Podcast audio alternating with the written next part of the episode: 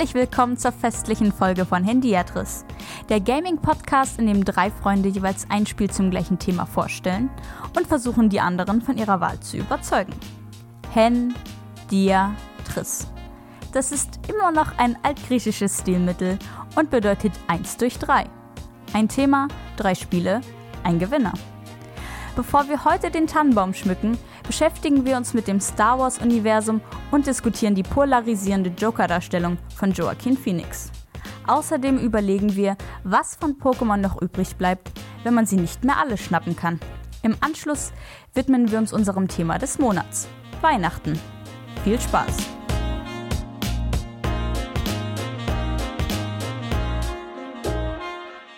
Äh, Moritz, ich würde sagen, es ist langsam soweit. Willst du mal irgendwas über Star Wars erzählen?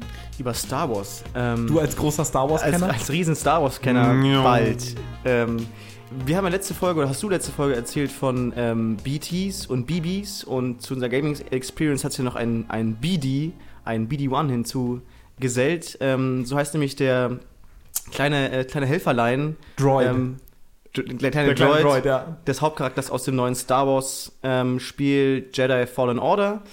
Äh, das haben Niklas und ich zusammen angefangen und wir machen dazu parallel einen Star Wars äh, Rewatch, weil ich äh, immer wieder auf Leute stoße, die mir erklären, dass ich äh, eigentlich gar nicht ähm, dass eigentlich mir gar nicht erlaubt werden dürfte zu leben, ähm, weil ich noch nicht alle Star Wars Teile ge Niklas gesehen zum habe. Beispiel. Nee, Und, nee, überhaupt nicht, genau. Aber Niklas will mich vor diesen Gesprächen zukünftig bewahren. Und deshalb machen wir einen Rewatch und dazu oder parallel spielen wir das neue ähm, Star Wars Spiel. Und ich habe bis Moment, jetzt Moment, Moment, Moment, stopp, stopp, stopp, stopp.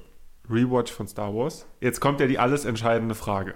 Die alles entscheidende Frage, Moritz. eigentlich wollte ich genau In diesem welcher- Thema ausweichen, aber In welcher Reihenfolge? Moritz, äh, ich habe da, dazu muss, muss ich dazu sagen, wenn ich kurz reingrätschen darf. Ähm, wie ihr wisst, kann ich Sachen ganz schlecht so halb machen. Das heißt, wir treffen uns nicht nur einmal die Woche, um erst eine kleine Runde Jedi Fallen Order zu spielen. Übrigens, BD-1, für alle, die mit dem Begriff Droid nichts anfangen können, ist quasi der R2D2 von dem Spiel. Ja, so um das nochmal geklärt zu haben. Ähm, danach gibt es immer eine kurze Präsentation ähm, zu der jeweiligen Stelle, an der wir sind. ich weiß auch noch, Ähm, wie die Reihenfolge heißt. Und dann, und dann gucken wir eben einen, einen der Star Wars-Filme. Die erste Präsentation war zu dem Thema, in welcher Reihenfolge guckt man eigentlich Star Wars im Jahr 2019. Und, Und? wenn Moritz gut aufgepasst hat, kann er uns das jetzt wunderbar erklären. Moritz. Genau, wir, ähm, also es gibt ja mehrere Ideen von Reihenfolgen. Man kann Mhm. es chronologisch machen, man kann es aber auch ähm, der zeitlichen Abfolge der Erscheinung äh, nachmachen. Aber wir haben uns für eine dritte Variante entschieden, beziehungsweise du hast dich dafür entschieden oder hast mir das präsentiert. Das ist die Ernst-Rister-Reihenfolge, wenn mich nicht alles täuscht. Korrekt. Ähm, Ernst Rister war so ein, oder ist äh, ein äh, Ultra-Fan der Star Wars-Filme und hat sich überlegt, dass es vielleicht viel sinnvoller wäre, wenn man sich an den ähm, Character-Plots ähm, orientiert. Und ähm, so haben wir entschieden, dass wir uns erst den Plot von Luke Skywalker angucken. Ähm, das heißt, wir gucken erst den ersten Star Wars-Film, dann den Episode 1, also sozusagen den. Ja, also, äh, okay, das kann ich jetzt übernehmen, ich, weil ich habe noch nicht alle gesehen. Genau, das ist, glaube ich, aus der Perspektive ein bisschen schwierig. Um es runterzubrechen, es geht genau um die Character Arcs.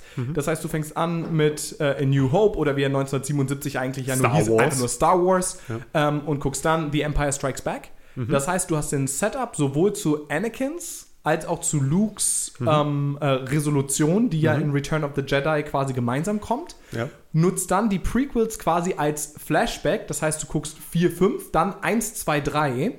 Siehst also parallel zu Lukes Entwicklung, wie das Ganze bei Anakin abgelaufen ist und bei ihm ja dann böse geendet ist, um guckst dann, dann sechs. um dann 6 zu gucken und die Resolution von beiden Geschichten, sowohl des Vaters als auch des Sohnes, ähm, gemeinsam abzuhandeln. Und dann kommt eben äh, alles, was danach kam, also 7 und 8. Hm. Spannend, finde find ich eine gute Idee. Genau, um das abzuschließen zu dem Spiel, ähm, mir Ja. gefällt es bis jetzt einfach sehr, sehr gut. Ähm, ich bin, ich sag, wie wir sind voll die Jedis. Äh, ich glaube, wir, gut, unser, unsere, unsere Kampfskills werden bestimmt noch besser. Ähm, ja, ich habe auch schon mal gegen eine Ratte verloren, was nicht so cool war. Äh, aber ich glaube, das macht das Spiel total äh, Spaß, auch zu zweit, also als Hot Seat zu spielen. Also wenn man stirbt, gibt man den Player ab oder wenn man ja, an so einem äh, Speicherpunkt Punkt ist, gibt man den Player auch ab und das ist, wie glaube ich, früher. zu zweit voll die coole Experience. So viel früher. Ja, also mir macht es sehr, sehr viel Spaß.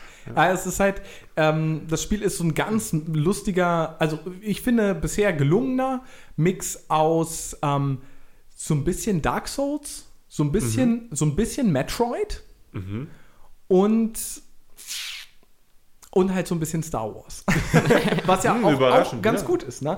Ähm, das heißt, du hast irgendwie ähm, Meditationspunkte. Wenn du stirbst, dann äh, ähm, wachst du an denen wieder auf Mhm. ähm, und musst dann den Gegner finden, der dich gekillt hat, äh, um deine Erfahrungspunkte zurückzubekommen. Also, Also ganz, ganz. Mhm. ganz, ganz Dark Souls. Genau. Das heißt, die. Meditationspunkte sind einfach Bonfires sozusagen. ich und gleichzeitig erinnerst du dich in bestimmten Stellen am, am Spiel. Du warst, ähm, der, der Plot ist, es setzt ein nach der Order 66. Mhm. Also als äh, der Großteil der Jedi ermordet wird. Mhm. Übrigens, Spoiler Alert für, I don't know, 20 bis 40 Jahre alte Filme. Entspannt euch. ähm, und äh, deine, ähm, du hast dich sehr lange wegbewegt und hast irgendwie dich nicht mehr mit der Macht beschäftigt und so weiter, weil es dich auch in Gefahr gebracht hätte. Und dann gibt es einen Inciting Incident, in dem du versuchst, einen ähm, Kollegen von dir sozusagen, der sonst in den sicheren Tod stürzen würde, mit der Macht zu retten. Und so ist es so geregelt, dass du im Laufe des Spiels immer wieder an Lektionen deines Meisters zurückdenkst und dich so an neue Fähigkeiten erinnerst. Wir haben so zum Beispiel gerade den Wallrun bekommen, also dass wir okay, über, über Mauern, an Mauern langrennen können und dann so nice äh, so wie smooth bei zwischen. Prince of Persia. ja, oder wie bei Titanfall, ähm, was nämlich das Ah. genau das Studio ist. Respawn hat Titanfall gemacht und Hm. viel von der Kampagne, was sozusagen so die kinetischen Puzzle und mit der Macht irgendwelche ähm, Hm. Windräder anhalten, um dann da schnell rüber zu rennen und ähm, äh, und so das und dann eben an der Wand lang zu rennen, das mutet schon sehr nach Respawn an. Was ja auch voll der Metroid-Charakter ist, wenn man diesen Wallrun bekommt, kann man auf der gleichen Map, in der man sich vorher auch schon befunden hat, plötzlich an Orte, wo man noch, vorher noch nicht hin konnte. Okay. Ähm, die- Ganz also, genau.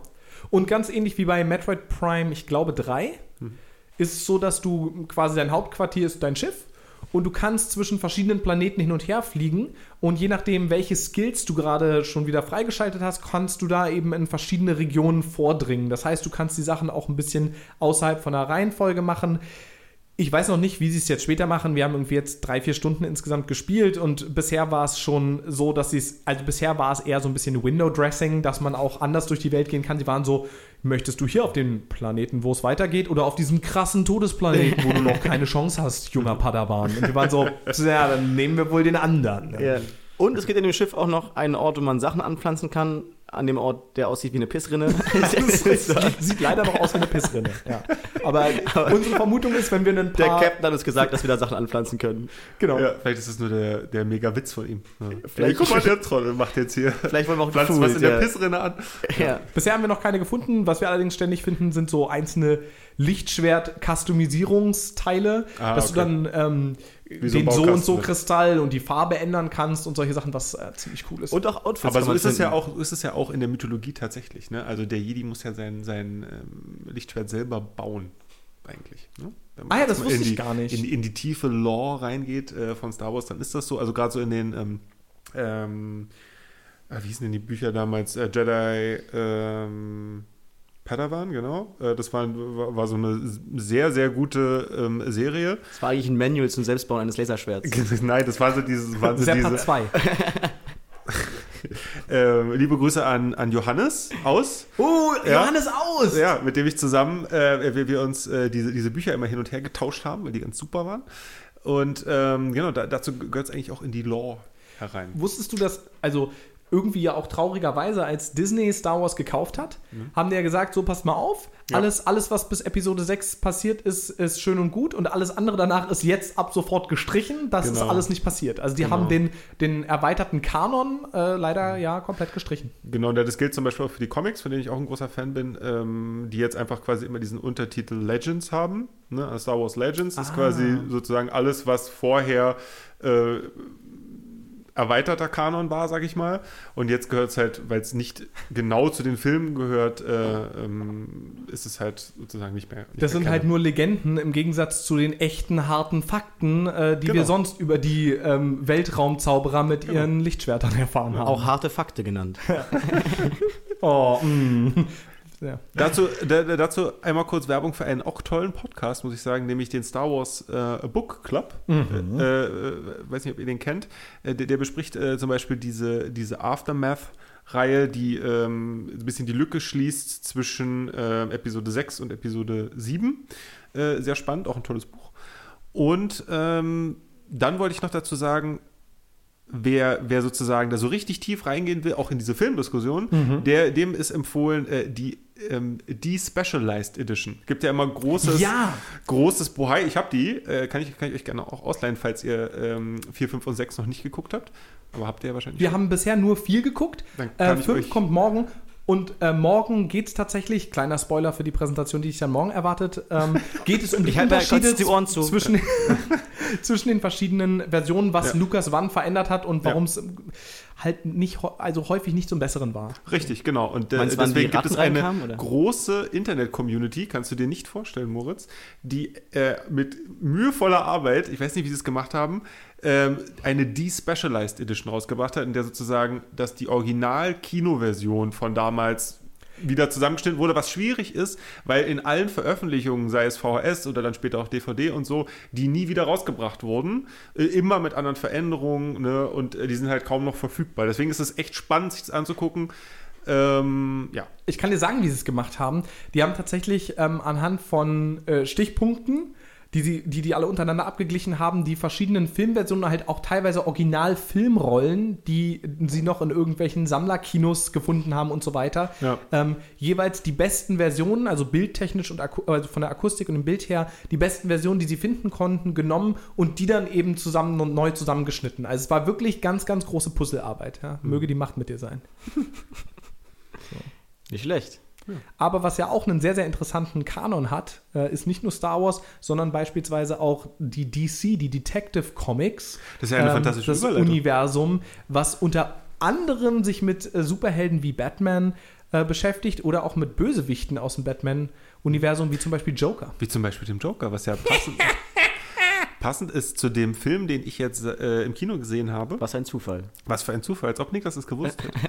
ähm, dazu muss man sagen, als äh, Papa habe ich immer so ein bisschen äh, die Schwierigkeit, oder wir als Eltern haben ein bisschen die Schwierigkeit, regelmäßig ins Kino zu gehen. Das kann man sich ja vielleicht vorstellen. Deswegen ist das immer nur sehr selten und jetzt hat es mal geklappt. Schwiegereltern waren da und dann konnten wir mal ins Kino gehen. Und ähm, dann musste natürlich Joker äh, sein mit ähm, Joaquin Phoenix. Heißt er eigentlich äh, Joaquin Phoenix oder Joaquin? Joaquin. Joaquin. Nee, ich glaube, er heißt tatsächlich Joaquin, Joaquin, Phoenix. Ja. okay. Ähm, genau. Haben wir gesehen und der war unfassbar fantastisch. Wir waren natürlich alle, sind wahrscheinlich auch alle, die wir hier sind, gro große Fans von der Joker-Version von Heath Ledger. Ja. Ja. Nehme ich jetzt mal an, also es gibt, glaube ich, kaum einen besseren Superheldenfilm als ähm, Dark Knight, würde ich jetzt mal so ähm, zur Diskussion stellen wollen. Das IMDB würde dir zustimmen. Hm? IMDB würde Ja, dir zustimmen, soweit ich weiß. Mit Sicherheit. Weil ich weiß gar nicht, wie der steht, aber ist glaube, egal. oben Ähm, und, glaube- und deswegen, eigentlich müsste man ja sagen, fast zum Scheitern verurteilt, war ja bei Suicide Squad mit ähm, Jared Leto ähm, auch schwierig. Ich weiß nicht, ob ihr den gesehen habt. Die, seine Joker-Version war anders, bewusst auch anders. Und jetzt kommen wir in, in diese sehr ähm, äh, gritty anmutende Version von äh, Joaquin Phoenix. Äh, ist so ein bisschen so eine Origin-Story und spannenderweise, wir kamen aus dem Kino raus, die erste Reaktion war, oh geil, davon will ich noch einen zweiten Teil sehen. Ähm, Finde ich äh, sehr geschickt, wie sich das Filmstudio dazu entschieden hat. Das soll eben genau nicht sein. Das wird eine Serie werden von Standalone Origin Stories. Und hm? Tatsächlich bezogen auf explizit die Schurken und Schurkinnen? Also kommt dann als nächstes Harley Quinn oder es so? Oder? gibt tatsächlich einen, ich weiß nicht, ob das sozusagen von demselben Studio ist, aber es, der ist wohl auch schon, kommt auch bald raus, ist die Origin Story von, von, Harley Quinn, genau.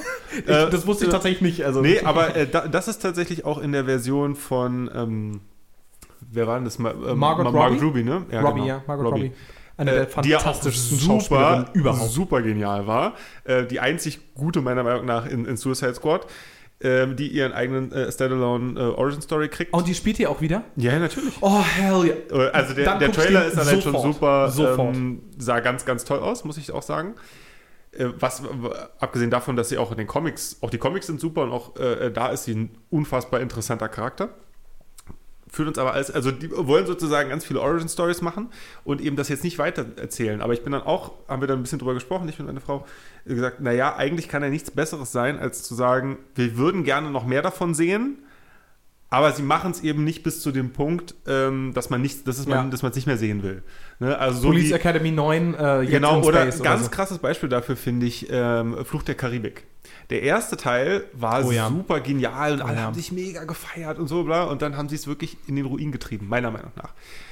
Dieser Film, äh, Joaquin Phoenix, ist der beste Superheldenfilm, der keinen Superheld in sich hat. Nichts Übernatürliches, gar nichts. Ähm, zeigt ähm, eine ganz klar verständliche Geschichte, die dazu führt, warum der Joker ist, wie er ist. Ähm, also wirklich, es ist, es ist extrem nachvollziehbar. Man, hat, man kommt sogar manchmal in das Gefühl, mit, mit ihm zu sympathisieren. Sie zeigt auch, warum so eine Person wie der Joker überhaupt zu einer Figur für Gotham werden konnte warum sozusagen alle anderen äh, äh, Menschen in ihm irgendwie was sehen und was Tolles sind, äh, in, in ihm sehen. Es geht um ganz viel um ähm, soziale Ungleichheiten in New York, was so ein bisschen der, der, der Haupt, äh, Quatsch, New York, in, in Gotham, das heißt so Also, ähnlich ist ja, wie New New York, York ne? halt. letzten Endes New York. Ähm, ne, ist eigentlich wie so ein ja, wie so ein sozialer Held, könnte man fast Ja, sagen. ja. Ne? Also der sozusagen für diese sozialen Ungleichheiten äh, einsteht und oder gegenkämpft. Und das macht wahnsinnig, wahnsinnig gut. Also, ganz interessant, ähm, weil ich habe von dem Film, als er rauskam, relativ wenig gehört. Das ist auch nicht so in meiner Blase offensichtlich nicht so verbreitet gewesen. Ich habe von Niklas gehört, dass der Film ähm, auch von den äh, von Rechten ähm, ein bisschen gefeiert wurde und auch der ganz viele Probleme darstellt. Und jetzt kommst du und jetzt praktisch genau das Gegenteil. Es wäre total interessant, das jetzt mal irgendwie gegenüberzustellen. Also ich würde nicht sagen, dass das jetzt unbedingt das Gegenteil war, aber um das nochmal zu kon Nee, aber- kontextualisieren ich sozusagen. hatte eher das Gefühl, ich muss nicht, nicht per se gucken, weil jetzt habe ich das Gefühl, ich sollte den doch eigentlich ganz, äh, ganz Ah, ja. gucken. Also, es gibt ja so diese klassischen Filmcharaktere, die, wenn du sie cool findest, du wahrscheinlich den Film falsch verstanden hast. Also äh, Leute, die zum Beispiel Tyler Durden in Fight Club äh, richtig cool fanden und sagen, der, der Junge hat es drauf, der hat es verstanden. Ähm, mh, das ist, glaube ich, nicht, nicht der Punkt von Fight Club. Ähm, und so gehört ja nun auch wirklich, wirklich äh, Heath Ledger in seiner Interpretation des Jokers äh, zu einer Figur, die von der Alt-Right, der alternativen oder neurechten Szene, besonders auch von der Incel Szene, ne? also die Involuntary Celestial also Jungs, die äh, keinen Sex haben und die Schuld dafür Frauen geben und ähm, sich dann in Gewaltfantasien reinsteigern und das ist tatsächlich eine Gruppe, Oh. die vor allem in den USA in den letzten Jahren äh, nun zu einem deutlich stärkeren Problem geworden sind, weil sie deutlich offener, gewaltbereit tatsächlich geworden sind, äh, Frauenmorde zugenommen haben aus diesen Kreisen und so weiter und so fort. Und äh, genau diese Szene ist, es, ist eine, die äh, ein, eine Figur wie den Joker natürlich auch für sich vereinnahmt. Ja? Ein, ein, Kann ich mir gut ein, vorstellen. ein weißer, weißer Mann, der, ähm, den die Gesellschaft immer unfair behandelt hat, ja, ein, ein Nerd, den die anderen nicht wollten, der von den anderen gehänselt und äh, gebullied wurde. Und das ist halt von, von vielen, ob es nun stimmt oder nicht, auch ein bisschen das Selbstbild und der dann zu einer inspirierenden Figur heranwächst, die Massen äh, mobilisiert und äh, letztlich eben stark, stark gewalttätig wird. Ähm, und was sozusagen der, der Diskurs da so ein bisschen auch hervorgebracht hat, ist eben die Frage, ist das jetzt von Todd Phillips so super geschicktes Timing, so eine Geschichte in dem Zusammenhang zu erzählen? Da muss man natürlich auch sagen, muss es nicht auch in Ordnung sein, diese Geschichte auf jeden Fall zu erzählen, ja. Ähm, aber es ist, ist zumindest so gewesen, dass in den USA äh, viele der Screenings von Joker ähm, extra Polizeiaufgebot hatten und so, weil äh, doch relativ stark auch damit gerechnet wurde, dass bei einem dieser Screenings irgendwann mal jemand eine Waffe rausholt und anfängt im Publikum rumzuballern. Ja? Und äh, da würde mich total deine Perspektive erzählen, äh, interessieren, als jemand, der den Film auch nicht gesehen hat und sozusagen nur diesen Diskurs ein bisschen mitbekommen hat. Wie siehst du das?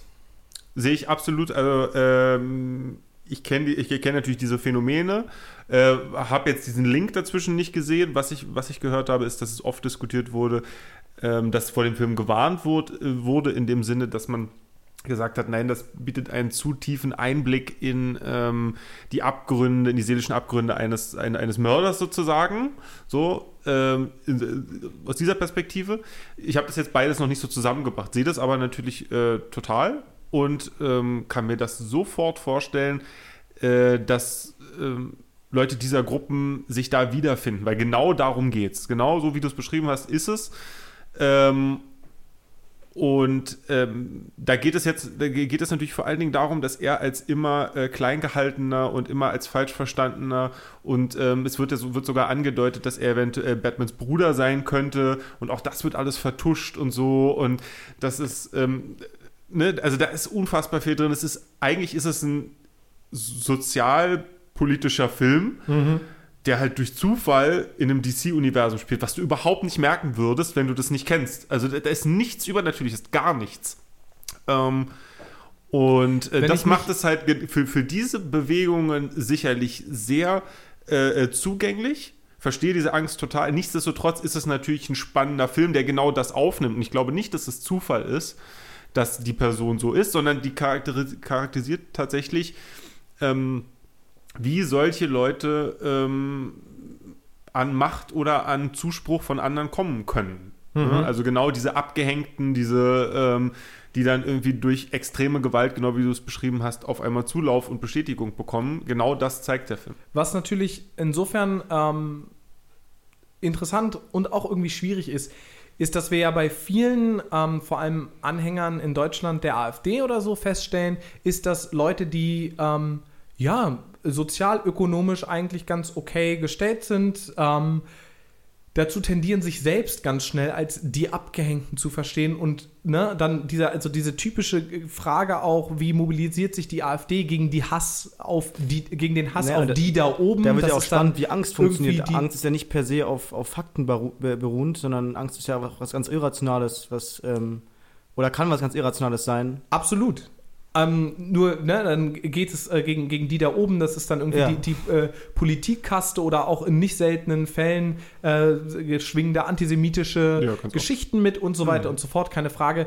Und da ist ja auch nochmal interessant zu sehen, ähm, dass, ähm, es gab übrigens neulich erst eine Studie, ähm, weil, weil immer so die Vermutung war, äh, diejenigen, die irgendwie so die ähm, Verlierer der Globalisierung oder so, ne, denen wird ja immer gerne nachgesagt, wer Ja. auch immer das dann so als Gruppe sein soll, denen wird ja gerne nachgesagt, die tendieren eben irgendwie so zu neurechten Einstellungen und so. Zeigt sich, dass tatsächlich die sozialökonomische äh, Stellung damit überhaupt nichts zu tun hat, also nicht mal irgendeine Korrelation, die man irgendwie aufzeigen könnte. Das Einzige, was auffällig ist in dieser Statistik, ist halt fremdenfeindliche Einstellung. Also Hm, so wie überraschend, ja. surprisingly, it, Ja. it is racism actually.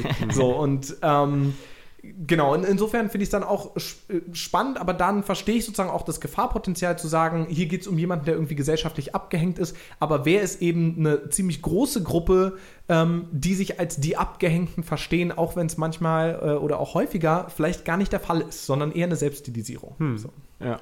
Und dazu, letzter Satz noch, äh, ist es halt einfach unglaublich geschauspielert. Also Ja, es ist, fantastisch, also das, das ist wirklich, ich weiß nicht, ähm, wie der das macht. Also ähm, das muss irgendwie, irgendwie Method Acting sein, dass er irgendwie, weiß ich nicht mal, in einer ähm, sie sich mit jemandem zusammengesetzt hat. Die, die haben sozusagen auch eine, auch eine Echtwelterklärung für dieses Gelache. Ja, sozusagen, dass es irgendwie pathologisch ist, dass er Mhm. einfach sozusagen emotional nicht anders auf, auf Sachen reagieren kann, als hysterisch zu lachen, selbst wenn Ah, sie traurig spannend. So, und dann hat er sogar so eine Karte, die er dann so gibt, so, ey, äh, I, I have a condition, so. Oh wow, okay. Also das ist wirklich gut gemacht. So, es ist äh, so, wie man ihn quasi so, ne, und er nimmt seine Medikamente und Social Service wird, wird eingestellt und er kriegt seine Therapie nicht mehr und so. Also ganz krass, wirklich gut. Und ähm, ich habe dann auch überlegt, ob es sein könnte, dass er für die nächsten Oscars tatsächlich Das wäre meine äh, nächste Frage gewesen. Gewinnt er die Oscars? Ich kann es mir gut vorstellen, das wäre halt so skurril, dass innerhalb so kurzer Zeit für dieselbe Rolle des Stimmt. Jokers zwei unterschiedliche Personen, und ich weiß gar nicht, ob Jack Nicholson auch mal eingekriegt hat. Hat er nicht, nee. Hat er nicht. Also Ähm, nicht dafür. ne? Also für dieselbe Rolle anders interpretiert jemand einen Oscar kriegt. Wobei man muss dazu sagen, also auch wenn einem das manchmal nicht so vorkommt, aber tatsächlich ist The Dark Knight elf Jahre her. Der kam 2008 Ja, raus. ja. Das, ist, das ist total absurd. Ja. Krass. Ich wollte gerade eigentlich Niklas fragen, ob, ob er Bock hat, oder also dich natürlich auch, ähm, den zusammen zu gucken. Aber ich glaube, wir haben noch jetzt acht Filmtermine offen. Ich glaube, das verschieben wir nochmal. Ach, da kriegen wir schon noch einen Kinotermin dazwischen. nee, ich habe tatsächlich auch total Bock, äh, gerade nach dem, was du jetzt gesagt hast, mir da selbst auch nochmal ein Bild zu machen, den Joker noch zu sehen. Aber sag mal, wie sieht denn das eigentlich mit kleinen Monstern Also in sozusagen, Bällen aus? du meinst sozusagen Pocket Monsters sozusagen? genau, wenn man so drüber nachdenkt? Ta Taschendrachen. Also quasi Pokémon. das ist aber super. Da, da, ich will der Messerscharf kombiniert. Ja, ähm, ich bin ein riesiger Pokémon-Fan der allerersten. Stunde. Ähm, ich habe das lange Zeit sogar so kompetitiv, also wettbewerbsorientiert gespielt. Stimmt. Du warst Ähm, ja in den USA, oder? ich Ja, war, ich war mit Ninte- Nintendo-Stipendium in den USA zu den Weltmeisterschaften und habe mich dann nicht fürs Hauptturnier äh, qualifiziert. Äh, wie auch immer, also ich war wirklich krass erfolgreich, richtig guter Typ. Aber ich habe immerhin auch tatsächlich äh, einmal in einem offiziellen Turnier gegen den amtierenden Weltmeister gewonnen. Tatsächlich. Nicht Ja. Äh, der ist dann weitergekommen, ich nicht bei dem gleichen Turnier, aber ähm, wie auch immer. Nee, also ich habe eine sehr, sehr enge Verbindung zu Pokémon und habe mich natürlich total gefreut, dass jetzt die neuen Editionen gerade rauskamen, nämlich Pokémon Sword and Shield, Sch Schwert und Schild also. Ähm, und ich weiß nicht, ob ihr es mitbekommen habt, darüber wollte ich eigentlich hauptsächlich kurz mit euch quatschen. Habt ihr mitbekommen, dass es da eine totale, riesige, ganz, ganz furchtbar anstrengende Kontroverse drum gab? Nee, gar nee, nicht. überhaupt nicht. Ich, meine Kontroverse ist nur, ob ich mir das gerade leisten möchte oder nicht. Äh, Ähm, du solltest, ist meine Antwort. Okay, cool. Ähm, Dann hat sich das Thema schon mal erledigt. tu es nicht und verbrenne, würden Teile der Fanschaft sagen. Und dazu wollte ich was erzählen. Okay. Ähm, tatsächlich ist dieses Spiel, im, äh, bevor es rauskam, in unglaubliche Kritik bereits geraten. Äh, Game Freak hat nämlich zum ersten Mal was gemacht, was es noch nie gab. Ähm, es gibt in Anführungszeichen nur so, ich glaube, so 450 Pokémon in dem Spiel. Obwohl es mittlerweile eigentlich schon viel mehr gibt, aber Game Freak hat gesagt, wisst ihr was, Ah, wir müssen alles in der neuen Engine nochmal neu animieren und so weiter und so fort. Mittlerweile gibt es, ich glaube, fast 1000 Pokémon. Also, ja. mhm. Weil das, Tausend? Also, Tausend. also Ich war bei 150 hängen geblieben. ja, ich, glaub, genau. Also die, die, die zweite Generation habe ich noch 150 mitbekommen. Pokémon, ja, das waren noch ganz schön wenige. Ja, genau. Mein Also- Lieblingssong. Mein Lieblings. Ich liebe diesen Song. genau. ähm, nee, in der, in der letzten Edition gab es, ich glaube, insgesamt 807. Das heißt, mit den jetzt nochmal bestimmt über 100 mehr sind wir wirklich fast bei 1000 angekommen. Und Game Freak hat halt welche gestrichen. Ja, zu Recht. Äh, genau, könnte man, also sehe ich ehrlich gesagt auch so. Und ich Ja. meine, ich muss dazu sagen, ich bin tendenziell das Zielpublikum dafür. Game Freak hat ähm, seit Jahrzehnten die Optionen geliefert, um deine alten Pokémon mit in die neuen Editionen mitzunehmen. Das heißt, ich habe in meiner äh, Pokémon-Bank, ja, also einem Server-Service von, von Nintendo, auf den du deine Pokémon speichern kannst, habe ich teilweise noch Pokémon von vor 16 Jahren. Da sind dann so Sachen dabei wie das Mew, was ich mir damals nicht selber holen konnte beim Pokémon Day, aber mein liebster, tollster Bruder ist für mich da extra hingefahren, weil ich keine Zeit hatte, um mir das Mew zu holen. Und solche Pokémon liegen Mega. noch auf dem Server und das bedeutet mir also viel. Aber ob ich jetzt wirklich äh, das dritte Pokémon, was aussieht wie eine Taube, ähm, auch noch dringend dabei haben muss, ist halt die andere Frage. Die se- also ganz ehrlich, die neuesten Generationen sehen nur noch aus wie verunstaltete Genitalien. Es ist, ich weiß nicht, weil ich, also, also ich wirklich, es hat überhaupt nichts mehr mit dem eigentlichen Charme der ersten Generation zu tun. Ich gehe dann auch noch bis zur dritten oder vierten Generation meinetwegen mit. Aber es- ich finde es inzwischen einfach Se nur noch Sebastian, albern. Sebastian. Die, in der ersten Generation gab es einen Stein mit zwei Armen, der hieß Kleinstein. Ja, Aber der war geil. schnall dich an. Aber Hallo, Kleinstein war super. krass. Der war voll gut. Also ich bin tatsächlich jemand, der, ich äh, finde das immer, ich finde es ganz lustig, wenn Leute mir erklären, dass die po ihre Pokémon damals, die waren noch toll designt und so. Ja. Es war eine Robbe, die hieß Seal, nur falsch geschrieben. So, also, ähm, ja, es ist, äh, natürlich sind ja, die irgendwie anderen mal, waren blöd. ich bin jetzt Aber man muss natürlich auch Das ist schon sagen, klar, dass es irrational ist, aber lass mir, lass mir meine Nostalgie. aber was man sagen muss, jetzt nehmen sie uns auch noch die Pokémon weg. jetzt, Ja. jetzt das sind ist sie das uns auch noch- Problem. Die das- da oben nehmen Die uns jetzt da auch noch oben, die, ich die Pokémon sagen. weg. Und ganz ehrlich, Ja. wenn ich überlege, dass die ähm, Fangemeinschaft den fantastischen Hashtag, äh, Hashtag Dexit entwickelt hat, um sich über die, äh, Okay, das das ist schon- Einschränken des Pokédex äh, Schon den gleichzusetzen mit einem global-politischen äh, Ereignis wie dem Brexit ähm, und zu sagen, dass das ja nun mindestens genauso schlimm sei, dass sie Mindestens. jetzt kein Nein, aber Niklas, jetzt mal im Ernst. Die, die Despecialized-Version von Star Wars ist in Ordnung, aber zu sagen, äh, ne, also jetzt mal bei äh, so und so vielen äh, Pokémon ist jetzt mal Schluss, die ersten waren noch die besten, die Urversion war die beste, das geht nicht. Ähm, mh, ich würde sagen, dass es fantastisch ist, mehrere Versionen von Star Wars zu haben. Und äh, tatsächlich, das wirst du dann morgen von mir hören, Moritz, bin ich der Meinung, dass einige Änderungen, die Lukas mir im Laufe, im Laufe der Jahre gemacht hat, durchaus cool sind. Ähm, insofern, nee. Ich weiß es nicht. Am Ende, und da hast du, glaube ich, recht, ist es auch nicht immer super rational, sondern Ja. so ein bisschen einfach äh, Genau. Gefühlslage. Meine Gefühlslage ist auf jeden Fall, dass ich bei den neueren Pokémon-Designs auch ziemlich viele coole Sachen gibt. Ich meine, Leute, es gibt einen Feuer-Pokémon, das ist so eine große Echse mit ganz vielen Kohlen, auf, also auf Englisch Coal, auf dem Rücken hat. Und der ist voll groß und deswegen heißt der Colossal. Geil. Also ich find's cool. Ich, find's auch ganz cool. Ich finde, Ja, ähm, Aber es muss aber auch Sepp recht geben. Also manchmal habe ich dann bei meinem äh, Cousin, der sehr gerne Pokémon Go gespielt hat oder auch noch spielt, ähm, echt weirde Pokémon gesehen. Und äh, da dachte ich auch erst so, Also meine persönliche, mein persönliches Hass-Pokémon ist Gelatropo. Das, ich das ist eine Eistüte. Wenn die sich entwickelt, sind da zwei Kugeln drin. Wenn sich nochmal entwickelt, Okay, sind da drei Kugeln drin. Obwohl, das war wieder also geil Das ist jetzt schon, also, ja. Ja. Du So. meckerst über Kleinstein, der süße Aber Kleinstein. ähm, ich habe die neue Edition leider noch nicht so viel spielen können, wie ich wollte. Ähm, finde, finde aber, was ich davon gesehen habe, bisher total charmant und cool. Und das eine große neue Feature ist, es gibt ähm, eine, die sogenannte Wild Area. Ähm, das heißt, eine ganz, ganz große freie Area, die sozusagen, die sogar mehrere Städte miteinander verbindet und wo alle möglichen Pokémon rumlaufen. Sonst kennt man es ja, man ist in Pokémon auf einer Route unterwegs, da gibt es dann drei verschiedene Viecher. Und mittlerweile laufen die Viecher ja auch tatsächlich in der Welt rum. Ne? Also du Oh, wirst nicht einfach aber nur im, ähm, im Gras angegriffen, sondern du siehst tatsächlich der Pokémon langlaufen. irgendwo. Ah, das ist cool. das ist echt ganz cool. Das Ganze funktioniert dann sozusagen auch als sogenannte Softlocks. Also du kannst theoretisch auch schon ganz, also relativ am Anfang zu einer der späteren, äh, späteren Städte gehen. Nur dass da halt Pokémon auf Level 40 rumstehen, die dich halt einfach krass kalt machen, wenn Ja. die dich kriegen.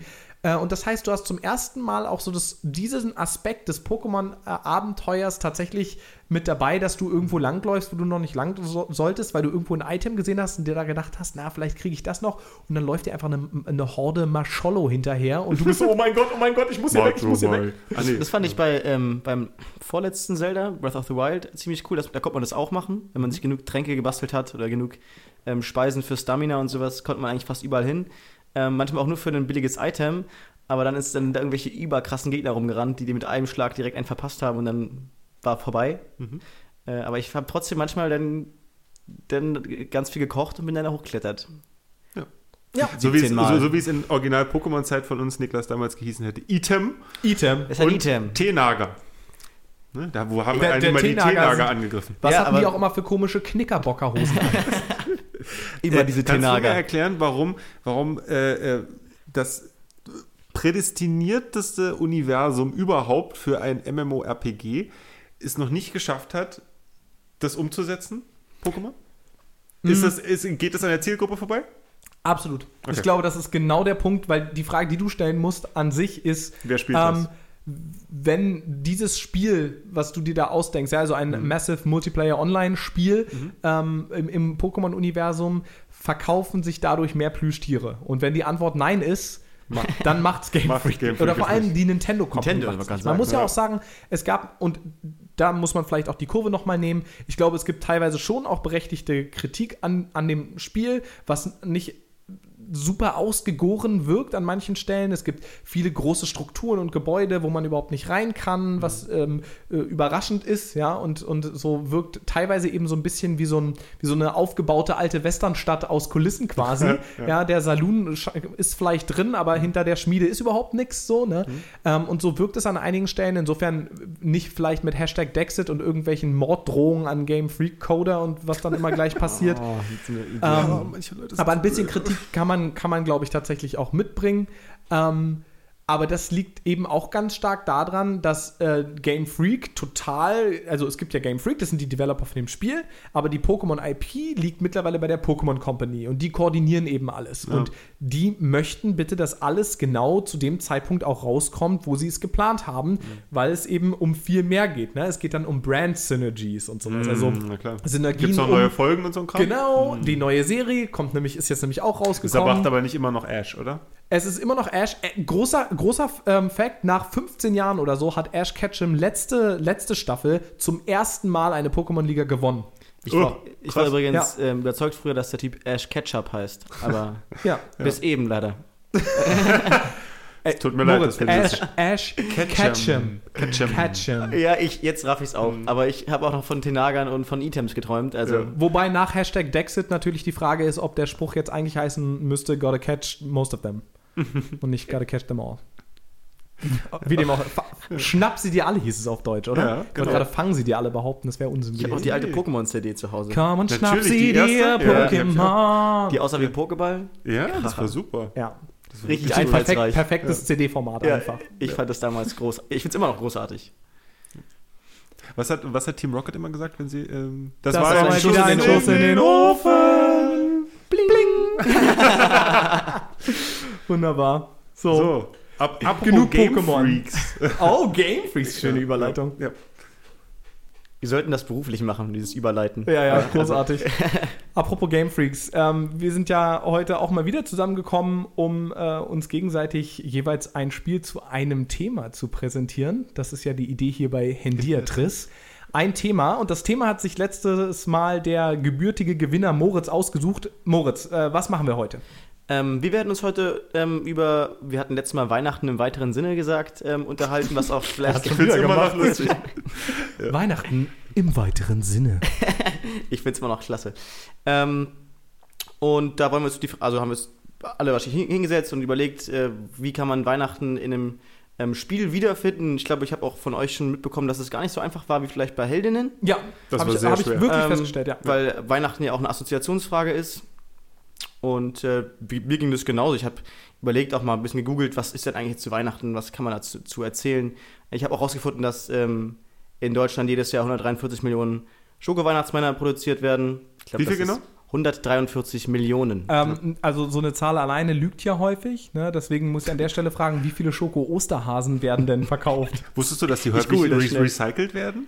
Also, Nein. dass wenn sozusagen doch, wenn man gerade, wenn man die ganz billigen Schoko-Weihnachtsmänner oder Osterhasen kauft, also so, ne, bei, bei Penny für 20 Cent oder so, keine Ahnung, was die kosten, ähm, dass, dass die dann ganz häufig unten drunter halt eine Weihnachtsmannform haben. Außen drum ist aber die Folie vom, ähm, äh, vom ja. Osterhasen. Oh, das ist ja furchtbar. War, war, ich glaube, der Hase war mal ein alter Mann.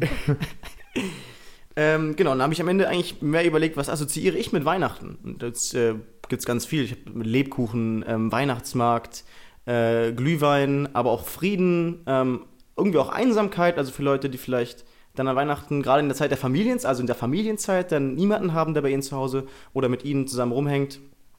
Ähm, genau, deswegen Um glaub ich, Weihnachten, um Weihnachten herum ist die Suizidrate am höchsten. Ja, das kann man sich passt ja dann zu dem Thema Einsamkeit, genau. Ja. Wenn man das Gefühl hat, dass alle, alle ähm, in trauter beisammen, ähm, Mhm. traut beisammen sitzen, Ja. außer man selbst, glaub, ist es, glaube ich, ein, ähm, eine fiese Nummer. Und da bin ich total gespannt, wie jetzt, ähm, wie ihr das, sage ich mal jetzt im Anführungsstrichen, Problem gelöst habt. Ähm, ich habe, glaube ich, mich auch recht weit wegbewegt, ähm, weiter als ich am Anfang äh, wollte. Ich habe nämlich keinen Santa Claus Jump'n'Run ähm, genommen. Schade. äh, Fun Fact, es gibt keins. Ich habe euch gesucht. Wann spring, ich wollte eigentlich programmieren, aber Das ist, ja. Ich, die Fähigkeiten fehlen mir leider. Cool. Aber ähm, Starten? ich würde sagen, wir fangen heute, damit das, also wir haben ja bei der letzten Folge einmal ausgelost ähm, und diese Reihenfolge werden wir jetzt auch für die ersten drei Folgen beibehalten. Aber das heißt, heute fängt an, wer beim letzten Mal erst als letztes durfte. Genau. Und deswegen freuen wir uns auf äh, weihnachtliche Erzählungen von Sepp. Genau, und mir ist gerade eben erst, als du das jetzt ausgeführt hast mit dem Alleine sein, nochmal klar geworden, wie unfassbar gut mein Spiel ist, was ich ausgesucht habe. Es ist ja so gut. Na dann erzähl mal. Miep, Mach mal. Ich habe ich hab natürlich, klar, wie beim letzten Mal auch, einen kleinen Einstieg vorbereitet. Uh, Und zwar, es ich geht, kann den Plätzchenduft in der Luft quasi schon äh, passt auf, riechen. es, geht um, es geht um einen Film. Erstmal. Ja? Okay. Und die, Kevin allein zu Hause. Die feuchten Banditen. Okay, okay. Ja, wirklich. Kevin allein zu Geil, ja. ja, ich ich habe ja noch nicht mal gesagt, ich habe ja noch nicht, ich soll, ihr solltet, ich, ach Mann, oh, ich will jetzt gerade drei Assoziationen okay. sagen. Okay, pass auf, äh, das schneiden wir, das machen wir, wir fixen das in Post. Ähm, okay, mach Okay, mal, mach also mal deinen. Einstieg. Wer Okay. ist Kevin? Also folgendes, was haben Donald Trump, Ja. die Nussknacker Suite Aha. und überlaufende Handwaschbecken gemeinsam?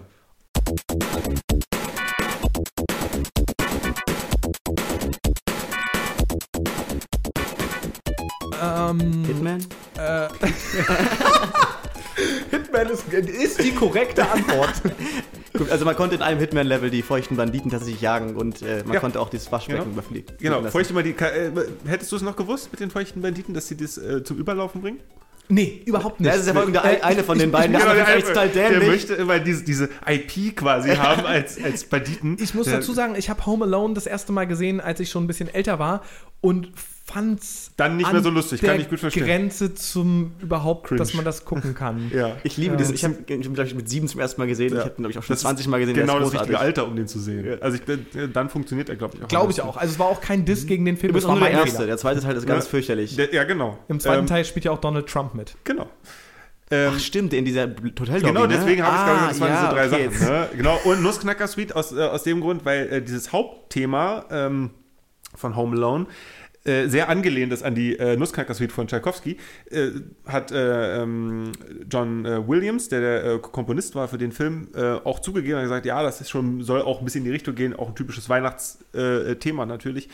Genau, es geht um Home Alone, alleine aus dem Grund, weil ich kein, ums Verrecken kein Spiel gefunden habe, was sofort für mich per se weihnachtlich ist. Und dann bin ich anders rangegangen und habe genau wie du gesagt hast, was assoziiere ich denn sonst noch mit Weihnachten? Und dann habe ich an klassische Weihnachtsfilme gedacht. Und habe dann Davon überlegt, gibt es ja auch wirklich eine ganze da Menge. gibt es unfassbar viele von. Ne? Also äh, drei Haselnüsse für Aschenbrödel. Tri oder- Orecku pro Propelko, wie der tschechische Originaltitel ist. Vielen Dank. Ähm, dann äh, Home Alone oder äh, Nightmare Before Christmas und so. Ne? Da gibt es ganz tolle Sachen. Der, äh, der Grinch, den gucke ich zum Beispiel mit den Schülern oft äh, der kurz, Grinch ist auch- ku- kurz vor Weihnachten. Toll übrigens, dass du gesagt, dass du es gesagt hast. Es macht mich immer fuchsteufelswild, wenn Leute mir erzählen, Nightmare Before Christmas sei ein Halloween-Film. Was für ein Unsinn. Das ist ein gruseliges Weihnachten, liebe Natürlich. Freunde und Freundinnen. Ja. Anyway. Also steckt ja sogar schon im Namen. Aber na gut. Ja, und auch die Weihnachtsgeschichte, die in, in, in zig Versionen Ja. ähm, äh, vom Zeichentrick bis zum Spielfilm Oh, die. Muppet-Version. Ja, und es gibt Es eine ganz gibt eine tolle Mickey Muppet-Version? Mouse-Version. Oh mein Gott, Ich will die Muppet-Version haben. Moritz, der nächste Filmtermin steht da. Yeah! Termin Nummer 9, Muppet Show. Nummer 10. Wir Nummer hatten ja 10. Nummer 9 schon Joker. Ach stimmt, Alter. Äh, Ich habe tatsächlich mit meiner Tochter neulich äh, die, die Mickey Mouse-Version geguckt. Da habe ich auch fe festgestellt, ist schon ein bisschen gruselig. Sie meinte nur so, oh Papa, das ist aber gruselig mit dem Geist. Ja, Oh hat sie nicht stimmt, unrecht. hat sie Obwohl nicht viele alte Disney-Streifen richtig gruselig Das Ich. Ja, aber ich aus, erinnere an auch aus Pinocchio. anderen Gründen. Ja, genau. Auch aus noch antisemitischen Gründen. Ja, gut, Ja, das- ja, das die Moral von der. Geschichte ähm, wollen wir lieber nicht drüber reden. Genau. Genau. Genau, ich habe mir Home Alone ausgesucht, weil das ein typischer Weihnachtsfilm ist. Er spielt ja sogar zu Weihnachten und ähm, mit, zumindest bei mir, mit auch ganz vielen Kindheitserinnerungen verbunden ist und mit den dazu passenden Computerspielen, mit der tatsächlich ganzen Serie, die es äh, um diesen Film und um den um zweiten Teil äh, gibt. Ähm, der Film ist von 1990, das ist nur erstmal so zur groben Einordnung. Die Spiele kamen dann im, m, kurzen Abstand darauf 91, 92 und zwar wirklich für alles an, an, an Medien, die damals überhaupt nur zur Verfügung standen. ist wirklich ein bisschen So Super Nintendo, Atari. Und mein Toaster. alles, pass auf. äh, der NES, der SNES, so Mhm. klar, soweit so klar. Ähm, Genesis, also äh, Sega Mega Drive bei uns, äh, Master System, also das ältere Sega-Modell, äh, Game Gear, der, der Handheld von Oh, Sega, wow, äh, den gab's der ja auch Game. Boy, äh, Atari und sogar eine MS-DOS-Version. aber ja, bitte auf Diskette. Selbstverständlich. Nur echt auf Diskette. Aber bitte mit Und, Floppy. und die alle und die alle von ich liebe verschiedenen diesen Sound. von verschiedenen Designern, von verschiedenen Firmen. Die NES-Version sogar lustigerweise von Bethesda, Ah, die ja nein. heute, ja heute ganz andere Berühmtheit haben, haben am Anfang äh, begonnen mit so Filmumsetzungen. Jetzt wünsche ich mir von, natürlich direkt- von Home, von Home Alone. Jetzt wünsche ich mir natürlich direkt einen Skyrim äh, Home Alone Mod. Ja, natürlich. Und ähm, dann später völlig abgefahren eine PS2-Version 2006. Aus, aus dem Nichts heraus. Ohne großen erfindlichen Grund gab es dann nochmal eine, eine, äh, eine Art Reboot zu einem unfassbar schrecklichen äh, 3D-Comic-Stil Also, Jump'n'Run-Puzzle-Ding. Aber man. Aber man sieht daran, es ist unfassbar grausam in so einer isometrischen äh, äh, Sicht, ganz schrecklich. Aber man sieht daran, und das ist sozusagen, werde ich am Ende nochmal darauf eingehen, wie stark diese Marke ist. Also wie stark die Marke Ja. Home Alone ist. Aus dem einfachen Grund, die hat sofort, also sie hat alles weggeräumt ähm, im Kino, logischerweise. Und man hätte es natürlich nicht idealer machen können. Zum nächsten Weihnachtsgeschäft kommt das passende Spiel. Das wird sofort gekauft. Da war man mit dem Kind im, im Kino mit, da kauft man das entsprechende Spiel und hat eine große Erwartung. Auch ich hatte damals ähm, die Version fürs, äh, fürs SNES und für den, äh, fürs Master System. Äh, Quatsch, nicht Master System, sondern fürs, äh, für den Genesis. Äh, Die hatte ich. Weil ich einfach auch den Film cool fand. Das war ganz, ne, das Ja, war früher witzig. so ganz klar, da gehörte das zusammen. Wenn der Film cool war, wird auch irgendwie das Spiel dazu. Nein, Bullshit Ich ist bin es da auch schon öfter, nicht. ich bin bei den Incredibles damals drauf reingefallen. Das Spiel war fürchterlich. Oh no. Ja, also man hat es ganz oft und man hat eine ganze Serie von, ähm, von schlechten Filmumsetzungen und da gehört Home Alone zu, ganz, zu einem ganz, ganz großen Teil dazu. Denn also die NES und SNES-Version ist also spielmechanisch fast identisch. Es ist, äh, sieht natürlich ein bisschen geiler aus auf dem SNES, kann man sich jetzt schon vorstellen. Nichtsdestotrotz geht es irgendwie auch, auch, auch die, äh, die Gameboy-Version ist im Prinzip dasselbe Spiel, nur halt noch mal schlechter. Ähm, Im Prinzip kann man sich vor, vorstellen, dass sich das Spiel nur lose irgendwie an dem Film orientiert. Die Wet Bandits äh, kommen zwar irgendwie vor, aber dann gibt es irgendwie noch so andere, so Mobstar-artige Gangster, die dann da auch so mit so äh, den, äh, das Geld so hochschmeißen, äh, mit, so, mit so einem Fingerschnippen, äh, irgendwie so an der Ecke stehen mit so einem Schlapphut. So, so. Und ähm, irgendwie alte Frauen mit Regenschirmen, von denen man angegriffen wird, verrückte, verrückt gewordene Koffer und Fledermäuse. Also alles, was natürlich in diesem Film halt so passiert. vorkam. Ne? Okay. Ganz logisch. Ähm, Klingt einer super Umsetzung. und einfach nur nervige äh, Gegner. Es ist tatsächlich mit einer ganz schrecklichen, mit so ganz schrecklichen Hitboxen, also so riesig groß um die Gegner herum, ist quasi auch also schon. ein Quadrat quasi eher. Genau, ist, ist schon, ne, auch wenn man den gar nicht richtig getroffen hat, ist man trotzdem tot und so. Schlimm. Und äh, man muss, ihr müsst euch vorstellen, dass man ähm, versucht, eigentlich nur den Gegnern aus dem Weg zu gehen. Man hat keine Attacke und nix so richtig. Also man hat, aber das bringt irgendwie nichts. Man hat so eine BB-Gun, das ist alles nicht so toll. BB-8. Genau. Äh, und muss Realtime 20 Minuten aushalten, um zu gewinnen. Wow, das ist das Spiel? Ja, also zumindest in der, in der äh, NES-Version. Und da geht es in, in, in, Der in, der, in der anderen Version geht es dann darum, zu versuchen, irgendwie die Besitztümer im Haus zu sammeln. Ja, also äh, Millionen von Goldringen werden da eingesammelt und in den Hm, Ich Bun liebe Goldringe sammeln. bunkerartigen Keller des Hauses versteckt. Ähm, in diesem schrecklichen Ofen. und die, und äh, zu, zu diesen schrecklichen Hitboxen kommt noch ein unfassbarer Lag bei den Sprüngen Oh. dazu. Und das ist, das macht es fast schon wirklich unspielbar. Spicy. So. Aber ich würde ja jetzt nicht, ich bin ja nicht der Angry Video Game Nerd, der übrigens eine fantastische Folge zusammen mit Macaulay Culkin hat, der zusammen die Spiele alle spielt. Könnt ihr euch mal äh, angucken, die Folge. Sehr lustig. Sehr lustig. Ich muss sagen, dass äh, die, die, die Art und Weise, wie äh, Leute wie ähm, dieser, dieser Filmtyp, der immer Fehler in den Filmen raussucht und der Angry Video Game Critic und so irgendwie auch eine, für eine YouTube-Kultur stehen, die mir nur auf den Zeiger geht. Äh, Im Gegensatz zu Home Alones äh, Videospieladaption, das klingt ja wirklich äh, wow. Richtige Pass auf. Koryphäe. Pass auf. Ich muss Denn- das spielen. Denn es gibt eine, denn es gibt eine Perle in der Serie. Denn es gibt die äh, Sega Mega Drive bzw. Genesis-Version, das heißt, der äh, in, in, hieß ja in Aber Europa warte, Moment, anders. Moment, Sepp. Bevor du jetzt zu der guten Version kommst, Ja. muss ich natürlich noch eine Frage stellen, weil das finde ich ein total faszinierendes Phänomen. Mhm. Du hast erwähnt, dass du mehrere Versionen davon als Kind hattest, auch mehrere Versionen von den furchtbar schlechten Versionen. Was mich jetzt natürlich interessiert, fandest du die denn als Kind auch schon schlecht oder dachtest du da, nee, also Spitzenspiel? weil das hat man Mhm. ja häufiger, wenn man so zurückblickt. Ja? Ja. Ähm, ja, und Da, das- wo noch das- alles fotorealistisch war. Das ist so ein bisschen schwierig. Ich, ich hatte äh, nicht viele Spiele, äh, hat ja auch alles immer Geld gekostet und so. Man hat äh, häufig, das gibt es ja heutzutage auch nicht mehr, ganz oft Sachen aus der Videothek ausgeliehen. Oh Ne, ja. Das war sozusagen das, das, das Ding. Und sich dann zu entscheiden, ein Spiel wirklich zu kaufen damals, war ein großes Commitment zu, zu einer Sache. Ne? Ja. Das war entweder Weihnachten oder Geburtstag oder man hat irgendwie eigenes Taschengeld oder so. Also Eigentlich das war es Weihnachten und Geburtstag. Also zwei, zwei bis drei Spiele im ist. Jahr top. Ja. Ja, war bei mir Maximum, definitiv so. definitiv, ja. Ähm, Man gut überlegen, was man nimmt. und, ich, und ich hatte tatsächlich das Home eine, Home Alone. da- Oder das eine 06. gekauft oder geschenkt bekommen und das andere äh, von einem Freund ausgeliehen und dann nicht zurückgegeben, so bla, ne? wie es Ah, halt so ja. manchmal so ist. Mhm, Du Schlingel. Ja, ja, ja. Gib mir mein Home Alone zurück. Ich heute noch Anrufe nachts. ich möchte nur mein Home Alone wieder. Nein, ähm, äh, nee, die fand man natürlich damals nicht so scheiße, wie man sie heute findet. Okay, man geht ja. heute analytischer ran. Man hat sie dann aber auch bis zur Unendlichkeit gespielt und wirklich nochmal versucht, diesen Lag irgendwie einfach sich anzutrainieren, dass man den, Den letzten Tropfen Gameplay rausgewrungen. Genau, so. Also ich hatte auch, ich weiß auch noch, ich hatte ein Ottifantenspiel, die waren damals ganz groß Oh Gott, im oh Kurs oh fürs, äh, fürs Sega Master System. Das war auch ganz schrecklich, aber ich habe es so lange und so oft gespielt, bis es halt irgendwann ging. So, ne, bis man es halt dann irgendwann gegen die Sachen gearbeitet hat. Das war damals so. Aber auch damals hatte ich schon eine Version, die toll war, nämlich die Sega Mega Drive Genesis Version. Okay.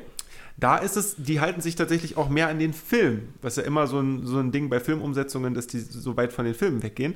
Äh, man muss nacheinander fünf Häuser der Nachbarschaft vor diesen Wet Bandits beschützen und dafür stellt man Fallen auf. Also genau das, was sozusagen der Kern des Films ist, Ja. was den Film so toll macht, warum man als Kind immer dachte so, oh, ich will noch mal drei Stunden sehen, wie er irgendwelche Fallen sich ausdenkt und sie, ne, dieses finde es halt so keine fliegenden fantastisch. Koffer. Und keine fliegenden Genau, Koffer. keine fliegenden Koffer oder alte Frauen mit Regenschirmen, Ich finde es halt jagen. total fantastisch, dass, äh, Sepp, du hast gerade irgendwie über 17 Versionen geredet, eine davon für die, für die PlayStation 2, ja, also Mhm. was ja die PlayStation 2 war, einfach die meist verbreitete Konsole auf dem Planeten, also keine Konsole hat sich so gut verkauft wie die PS2 zu dem Zeitpunkt, deswegen haben, wurden ganz viele so Cash-Cows einfach nochmal rausgehauen, Ja. weil die User-Base war groß genug, dass es sich dann schon irgendwie rentiert hat ähm, und dass du jetzt tatsächlich dann zu einer Version kommt, die die offensichtliche Idee des Films dann auch nochmal Ja, als verrückt. Spielidee aufgegriffen hat. Verrückt. Und sie, und sie setzt es natürlich so, ja, ist jetzt natürlich ein bisschen plakativ, aber naja, so ist es halt, setzen es dann mit einem Pain-Meter um. Ne? Also man muss halt einfach dafür sorgen, dass die Also ge- Dungeon Keeper-mäßig fast. quasi sozusagen, die einfach genug Aua haben, die Wet Bandits, ja, äh, um sie dann halt in die Flucht zu schlagen. Gleichzeitig versuche die aber eben die namensgebende Überflutung herbeizuführen, ja. also man arbeitet so quasi so gegeneinander. Und wird das Haus halt geflutet, hat man verloren. Ähm, und Das wenn man, Wie, in, wie im echten Leben. wenn man, wenn man, und wenn man erfolgreich ist, wenn man erfolgreich ist, kommt die Polizei und führt die ab. So.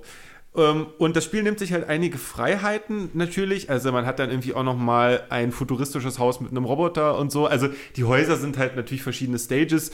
Die müssen ein bisschen abwechslungsreich sein. Wenn das alles ist ja typisch Ordnung. amerikanische äh, Vororthäuser wären, wäre alles immer das Gleiche. Das ist schon okay. Oder ein Haunted House und so. Das, das macht es halt abwechslungsreich, okay. Aber trotzdem bleibt es dem halt irgendwie treu und macht eine tolle Sache, nämlich die zweite Sache, die man an äh, Kevin McAllister, wie er im Film hieß, so toll fand, nämlich es hat ein Crafting-System für Waffen, was ja total super ist. Ne?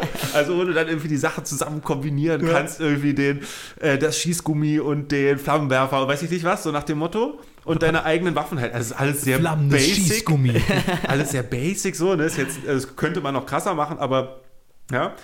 Und nichtsdestotrotz, und vielleicht ist das einfach nur äh, ja, Nostalgie meinerseits, ist die Kritik zu diesem besten Spiel von denen gewesen in der Mega.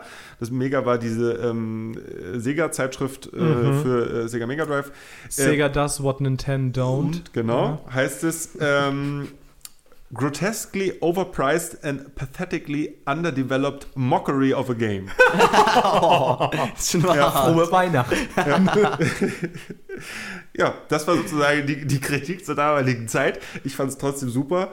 Und man kann dazu jetzt noch sagen, es werden neue Home Alone-Spiele auf uns zukommen, denn Home Alone bekommt ein Reboot. Äh, und zwar nicht äh, fürs Kino, sondern direkt für Disney Plus. Oh Gott. Home Aloner. Es gab, es, gab, Even more alone at home. es, gab, es gab wirklich viele Versionen dann noch. Ne? Also man kennt den ersten und den zweiten und dann gab es noch einen dritten. Stellt euch vor, Ja, also stellt der, der euch zweite vor, war schon so sie beenden- furchtbar. Der zweite war schon ganz schön schlecht, ja. Stellt euch vor, sie beenden die ganze Serie dann einfach mit Home Most Alone und da kommt tatsächlich niemand, sondern er ist halt echt alleine. Ja, genau. Na, ich fand eigentlich im zweiten Film am schlimmsten, also die haben eigentlich grundsätzlich nochmal gemacht, er musste bloß ein anderes Haus verteidigen. Aber er hat dir nicht nur wehgetan, er hat sich eigentlich mehrmals töten müssen. Also Ja. hat irgendwie aus, aus, dem, aus dem zehnten Stock einen Ziegelstein in den Kopf geworfen, der meinte dann irgendwie, aua, Ja. ähm, Da Digga, eine dein Schädel ist im Eimer, was machst du da? Da gibt es eine tolle, ich komme jetzt gerade nicht auf den Namen, gibt es eine tolle Serie auf YouTube ähm, von, von einem Channel, der quasi in allen möglichen Filmen immer guckt, wie oft würden die Leute in Wirklichkeit sterben und woran. Und da der gibt's hat eine die Folge Ho- bekommen. Home Alone-Version, ne, wo jemand, weiß ich nicht, das brennende äh, oder glühend heißende Bügeleisen aufs Gesicht fällt und er diese Narbe dann auch davon Ja. hat. So, Aber das war und noch dann im ersten irgendwie- Teil sogar. Sie dann irgendwie zusammen mit dem Arzt sagen, so, okay, was wäre ihm denn da jetzt passiert? Also, naja, okay, auf jeden Fall der und der Bruch und Schädelbasis, weiß ich nicht was und so. Und so gehen die durch ganz viele Filme durch. Das ist sehr unterhaltsam. Mit einem richtig seriösen Arzt. Ja, ja, mit einem seriösen Arzt. Ja. Ja, das war, das war mein Vorschlag. Cool. War, es ist kein Weihnachtsspiel im Sinne, sondern ein Spiel über einen Weihnachtsfilm, Ja. der aber auch zu Weihnachten spielt. Und ich finde, der super Bonus kommt noch dazu. Nicht nur, wie du gesagt hast, sind zu Weihnachten auch viele Leute alleine, nämlich Home Alone, Aha. sondern es ist auch noch ein wahnsinnig häufig gewünschtes und geschenktes Spiel gewesen damals. Witzig. Kennt ihr äh, ähm, AGDQ. Äh, awesome Games Done Quick. Das ist ein Mhm. Event, was zweimal im Jahr stattfindet. Einmal heißt es SDGQ, also äh, SGDQ Summer Games Done Quick und einmal sind es eben die Awesome Games Done Quick. Das sind ähm, Leute, die über eine Woche zusammenkommen mit professionellen Speedrunnern und Speedrunnerinnen, die Ah. also ähm, versuchen, Spiele innerhalb von kürzester Zeit zu schlagen, indem sie teilweise irgendwelche Glitches ausnutzen und so weiter und so fort. Und es gibt seit ein paar Jahren einen neuen Ableger bei den Awesome Games Done Quick, wo normalerweise zum Beispiel Super Metroid oder auch Metroid Zero Mission, was ich letztes Mal vorgestellt Ja. habe, ein Spiel ist, was viel genutzt wird. Also ähm, Spiele, in denen es darum geht, dass man erstmal irgendwo noch nicht langkommt, ist dann natürlich besonders, bietet sich besonders dafür an, zu zeigen, dass man halt auf eine bestimmte Art und Weise, wenn man Glitches ausnutzt, da eben doch schon langkommt. und da kommen eben ganz viele Klassiker. A Link to the Past wird ganz oft gespielt. Aber es gibt eben eine neue Sektion seit einigen Jahren, die ich fantastisch finde. Die heißt nämlich Awful Games Done Quick, wo die äh, explizit die Aufgabe ist, sich furchtbare Spiele rauszusuchen und die eben zu speedrunnen, die man sonst nicht zu sehen bekommt. Ähm, sehr witzig, wir hatten ja vorhin die Diskussion über Star Wars, hatte ich letztes Jahr nämlich da unter anderem einen Star Wars Speedrun gesehen, der insofern super lustig war, der ging ungefähr 20 Minuten und nach sieben Minuten sagte der Typ dann so und ähm, jetzt kommen wir dann quasi auch in, in die finale Phase, ich muss jetzt nur noch eine Sache machen, dann kann ich eigentlich nur noch durchlaufen und äh, ich möchte mich schon mal entschuldigen. Äh, Wieso will der sich entschuldigen? Zu der, äh, zu dem Moment, in dem Moment, in dem er diesen Glitch auslöst, das muss man timen mit einer Voiceline von einer Dienerin von äh, Padme, die nämlich immer wieder sagt, Oh no, the Stormtroopers are coming, you have to hurry. Und der Glitch führt halt dazu, dass diese Linie immer und immer und nein, immer und oh immer wieder bis zum Ende des Runs wiederholt wird. Das Oh heißt, du Gott. hast 14 Minuten lang, you must hurry, the Stormtroopers are coming. Es war fantastisch. Und eins von den Spielen war tatsächlich eine dieser furchtbaren Versionen von Home Alone. Nein, wie geil. Ähm, und es war so lustig, es war so witzig, es wurde dann natürlich auch genau über die furchtbaren Hitboxen geredet Genau. und dass man es auch so gar nicht richtig speedrunnen kann, weil es dafür viel zu inconsistent ist und so. Und es war ein Riesenspaß. Also auch ich hatte schon sehr viel Freude mit dem Spiel. Es ist ganz schrecklich. Die, ein, ein, eine der Angriffe, die er hat, ist auf den Knien zu rutschen. So, und äh, das ist so abstrus, das zu sehen. Und dann, ah, es ist ga- ganz schrecklich. Ganz, ganz schlimm. Okay, also ich pack's nicht auf meine. Gaming-Liste. ja. Auf meine Avoid-List. Ja. Ja. Okay, also das war, jetzt schon mal ein ziemlich guter äh, Vorschlag, muss ich sagen. Ja. Also, äh, Das ist toll, dass du das sagst. Finde ich, äh, muss ich jetzt einfach auch mal, ich ge- gebe mir da jetzt schon mal 10 von möglichen 5 Punkten und äh, würde jetzt mal sagen, Niklas, wie sieht es denn bei dir aus? Bei mir sieht es so aus, dass ich jetzt überleite zu Moritz, weil der nämlich eigentlich dran ist. Ach so, Insofern, ho, ho, ho. Moritz, du hast uns das äh, Thema ja äh, eingebrockt. Jetzt, jetzt bin ich sagen, wirklich gespannt, Du was hast, du jetzt du hast uns das hast. Thema in den Geschenkesack gepackt und äh, wir haben es ausgepackt und die Mine verzogen und jetzt Genau, bin und ich wollen es gespannt. umtauschen. Hast du den Bon noch?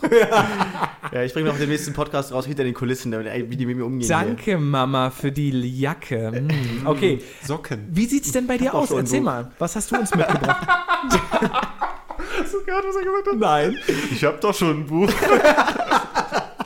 Meine Mutter sagt immer, der Trend geht zum, zum Zweitbuch. Zweitbuch. also Ja. ganz genau. Ja. Moritz, Das, erzähl das mal. muss ich auch sagen, sonst verkauft sie ja nichts mehr. Ja, das stimmt. Meine Mutter Stimmt, ist Schriftstellerin, ja. Gut. Ähm, ja, ich habe mich, also auch, mir auch, mich auch schwer getan, damit ähm, ein klassisches Weihnachtsspiel zu finden oder ein gutes Weihnachtsspiel zu finden und habe mich eigentlich mehr äh, an, dem, an der Assozi Assoziation Frieden aufgehängt. Ähm, und mir kam mich in den Kopf, äh, Weihnachten sind wir wieder zu Hause. So, was, Oh ja. was assoziiert ihr damit? Mhm. Wer, wer, wer glaubte, Weihnachten, Weihnachten wieder zu Hause wieder zu sein? zu Hause ist, wenn ich. Erst- Ich, ich, ich weiß es, weil ich es gerade unterrichtet habe, aber sag ruhig. Genau, also als Mhm. der Einzige, der hier nicht Geschichte studiert hat, kann ich ja mal probieren äh, mit meinen äh, halbwegs ein bisschen Kenntnissen. Ähm, ich erinnere mich daran, dass es ein Zitat aus dem Ersten Weltkrieg ist. Yes. Also die Annahme, dass der äh, Krieg ganz schnell vorbeigehen sollte, man bis Weihnachten wieder zu Hause sei, was auch viel in die damalige Propaganda, also Stichwort Kriegseuphorie und so weiter reingespielt hat. Ähm, genau, das ist so meine Assoziation zu dem Genau, war auch der erste Krieg, wo Propaganda im großen Stil genutzt wurde, ähm, über die ganz neuen Kanäle, die es eben gab. Du sagst mir jetzt nicht, dass du tatsächlich ein Spiel gefunden hast, wo es um den Weihnachtsfrieden geht? Nee. Ah, das wäre das Oh. wär so gut. Ein Kracher gewesen, Das ja, wäre genau. wirklich gut. Ähm, weil das aber- ist auch ein spannendes Aber Thema. genau, das wäre jetzt ne? meine zweite Assoziation damit Ja, gewesen. Ähm, genau. Der kleine äh, Frieden im großen Krieg. Dazu gibt es auch ein Buch. Das ist auch alles in der, von der Datenlage auch gar nicht so ähm, geil, habe ich, hab ich nachgelesen, wie, Mhm. äh, ich, wie ich vorher dachte. Ähm, aber auf jeden Fall geht es in diesem kleinen Frieden äh, im großen Krieg darum, dass 1914 äh, die, viele Soldaten an der Westfront, auch einige in Italien, ähm, die Waffen zur Ruhe gelegt haben und stattdessen ähm, Kerzen aufgestellt haben in den Schützengräben und laut Lieder gesungen haben. Und äh, teilweise gingen die wohl bis zu zehn Tage äh, und danach mussten sie wieder gegen Freunde kämpfen. Aber das ist gar, gar nicht mal so jetzt das Thema meines, ähm, meines Spiels. Es geht, also doch schon. Das ist eine schöne und Ja, passende tolle- Geschichte. tolle und jetzt Geschichte. erzähle ich euch, was ich eigentlich genau, dabei leider habe. habe ich mich kein Spiel gefunden, das ähm, diese Thematik aufgreift. Ich hatte hab- nämlich hab- auch erst den Gedanken. Ich bin auch erst, habe dann an Verdun gedacht oder so, kann man Ja. darüber was machen, aber das ist alles nicht, ja. Hm? Ähm, genau, ich habe mich trotzdem dafür entschieden, weil ich äh, glaube, dass die Tatsache, dass viele, extrem viele junge Männer glaubten, ähm, von August bis Weihnachten wieder zu Hause zu sein äh, und damit betrogen wurden, ähm, in dem Fall auch noch thematisiert werden können. Und ich habe nämlich deshalb Valiant Hearts mitgebracht. Ja, das habe ich jetzt kommen sehen, ja.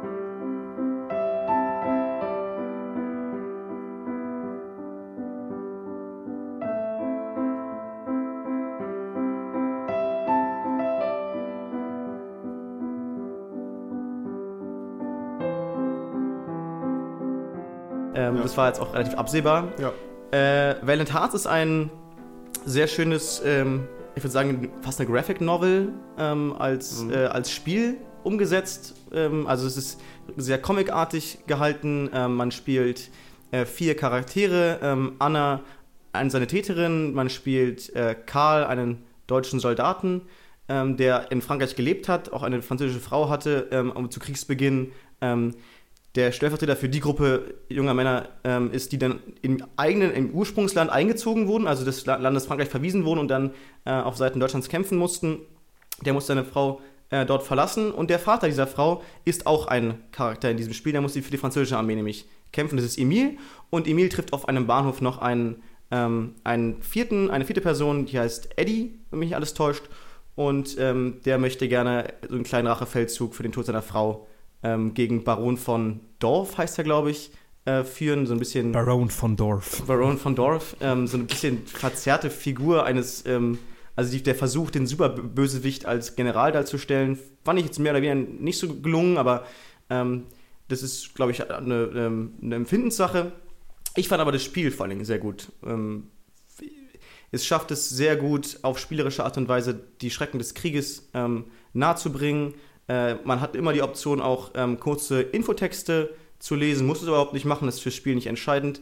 Mein Highlight in dem Spiel ist total, und es ist zum ersten Mal in dem Spiel überhaupt, dass ich so Items, Items sammle. Items. Ähm, also nicht, nicht also ähm, es sind eigentlich nur Sammel, Sammelobjekte. ich bin froh, dass sich da selbst korrigiert. Genau. Die können also auch nichts. Ähm, man kann die äh, sammeln, wenn man Lust hat, wenn man sozusagen einfach die Welt noch ein bisschen erkunden möchte, sammelt man die. Und es sind Gegenstände, die die Soldaten im Krieg benutzt haben. Also kleine Tintenfässchen, alte Taschenlampen, ähm, einen, einen, einen, äh, einen Spaten, den Soldaten nie als Spaten haben nutzen können, weil der viel zu kurz war. Äh, stattdessen haben sie ihn zu einer Waffe umfunktioniert, indem sie ihn geschärft haben. Das fand ich äh, ähm, klasse. Ich habe echt noch teilweise eine, eine halbe Stunde länger im Level verbracht, nur um diese Sachen zu finden, um noch einen Gegenstand zu finden, den man vielleicht noch nicht, den ich vielleicht noch nicht kannte, auch aus meinem Geschichtsstudium. Ähm, genau. Ich fand Moritz, ähm, bevor du jetzt noch, noch tiefer in die Geschichte ähm, reingehst, würde ich noch mal die Nachfrage stellen, ähm, wie gestaltet sich denn das Gameplay? Äh, vielleicht sollte man dazu Ach kurz so, was genau, sagen, ja, weil dann macht's das auch, kann man auch besser einsortieren, wie das Finden von Items funktioniert. Genau, so. also man äh, läuft Äh, nicht mit einer Waffe durch die Items. Gegend und, und, und ballert äh, gegnerische Soldaten ab. Ähm, solche Spiele gibt es ja auch. Äh, das, das eine oder andere. man ja. ist eigentlich in vielen Fällen abseits des Kriegsschauplatz, auch manchmal auch mittendrin. Ähm, aber man ist in der Regel, also es ist ein Sidecrawler, man kann nur nach rechts und nach links laufen, manchmal kann man auch in die Tiefe gehen, je nachdem, wie das Level aufgebaut ist. Und man muss eigentlich Rätsel lösen. Ja, also du findest irgendwelche, äh, also das Ziel zum Beispiel ist, aus einem, aus einem Lager auszubrechen. Und dann kommt man zu einem ähm, Soldaten, der, der zeigt dir nur ein Bild von einer, von so einer Heckenschere oder von so einem, ähm, wie nennt man, Bolzenschneider, um, das, um den Draht aufzukriegen. Aber dafür möchte er gerne etwas haben. Und, äh, oder du musst ihn irgendwo finden. Dann kommst du irgendwo anders hin, in ein Gebäude, da steht ein Hund davor und der möchte gerne Fleisch haben. Und dann kommst du zum nächsten Gebäude, da weißt du, okay, da ist ja Fleisch da drin, aber der möchte eigentlich noch gerne Tabak rauchen. Und so findest du nach und nach raus, welche Personen in dem Spiel welche Sachen von dir haben wollen, damit sie die, die Sachen geben können, die die jeweils andere Person braucht, um deine blöde Heckenschere zu kriegen. die klassische. Trading-Sequence, äh, äh, Pfeifentabak, Steak, Bolzenschneider. Ja, Genau, so sieht's nämlich ja. aus. Ja, um Ähm, am Ende Ipecac-Sirup Ja, zu genau. bekommen. genau. Na klar, manche alle. Eins durch drei.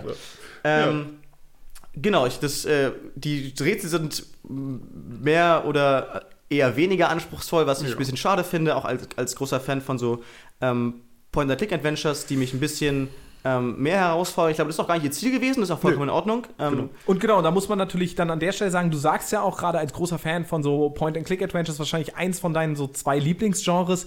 Und Ja. äh, da muss man natürlich die Frage stellen, gerade bei so einem Thema, was man ja auch so vielen Menschen wie möglich dann ähm, äh, greifbar machen möchte, ähm, die Frage zu stellen, ob es nicht sogar eine clevere Idee ist, nicht Leute über das Gameplay schon auszuschließen, ne? damit du Ja, total. äh, so Genau. möglichst Ich glaub, viele Leute mit einbeziehen kannst. Genau, überhaupt nicht ihr Ziel und das ist auch völlig legitim und ich habe das, werfe das noch gar nicht vor. Ich, ich hätte mir persönlich, wenn das Spiel nur für mich gemacht worden wäre, ähm, also wenn nächstes Mal jemand ein Spiel für mich machen möchte, ähm, dann möge er bitte schwierigere Rätsel einbauen. Moritz möchte über den Ersten Weltkrieg bitte in einer äh, schwierigeren Puzzle-Umgebung Genau. lernen. Äh, alles in allem schafft es das Spiel, wie ich finde, sehr gut, ähm, auf spielerische Art und Weise die Schrecken des Krieges äh, in vielen Facetten zu zeigen. Natürlich können sie es nicht in der Gänze abbilden, ähm, aber ich glaube auch für den Schulunterricht gar nicht so unangebracht. Ich glaube, du hast es sogar mal deinem Geschichtskurs... Ich wo- wollte dich erstmal nur in Ruhe zu Ende reden lassen. Nee, ja. hau doch mal raus. Das ist Ähm, total interessant, wie man das... Tatsächlich, ähm, äh, Erster Weltkrieg ist Thema in der neunten Klasse im Geschichtsunterricht und ähm, im dritten Semester in der, in der Oberstufe.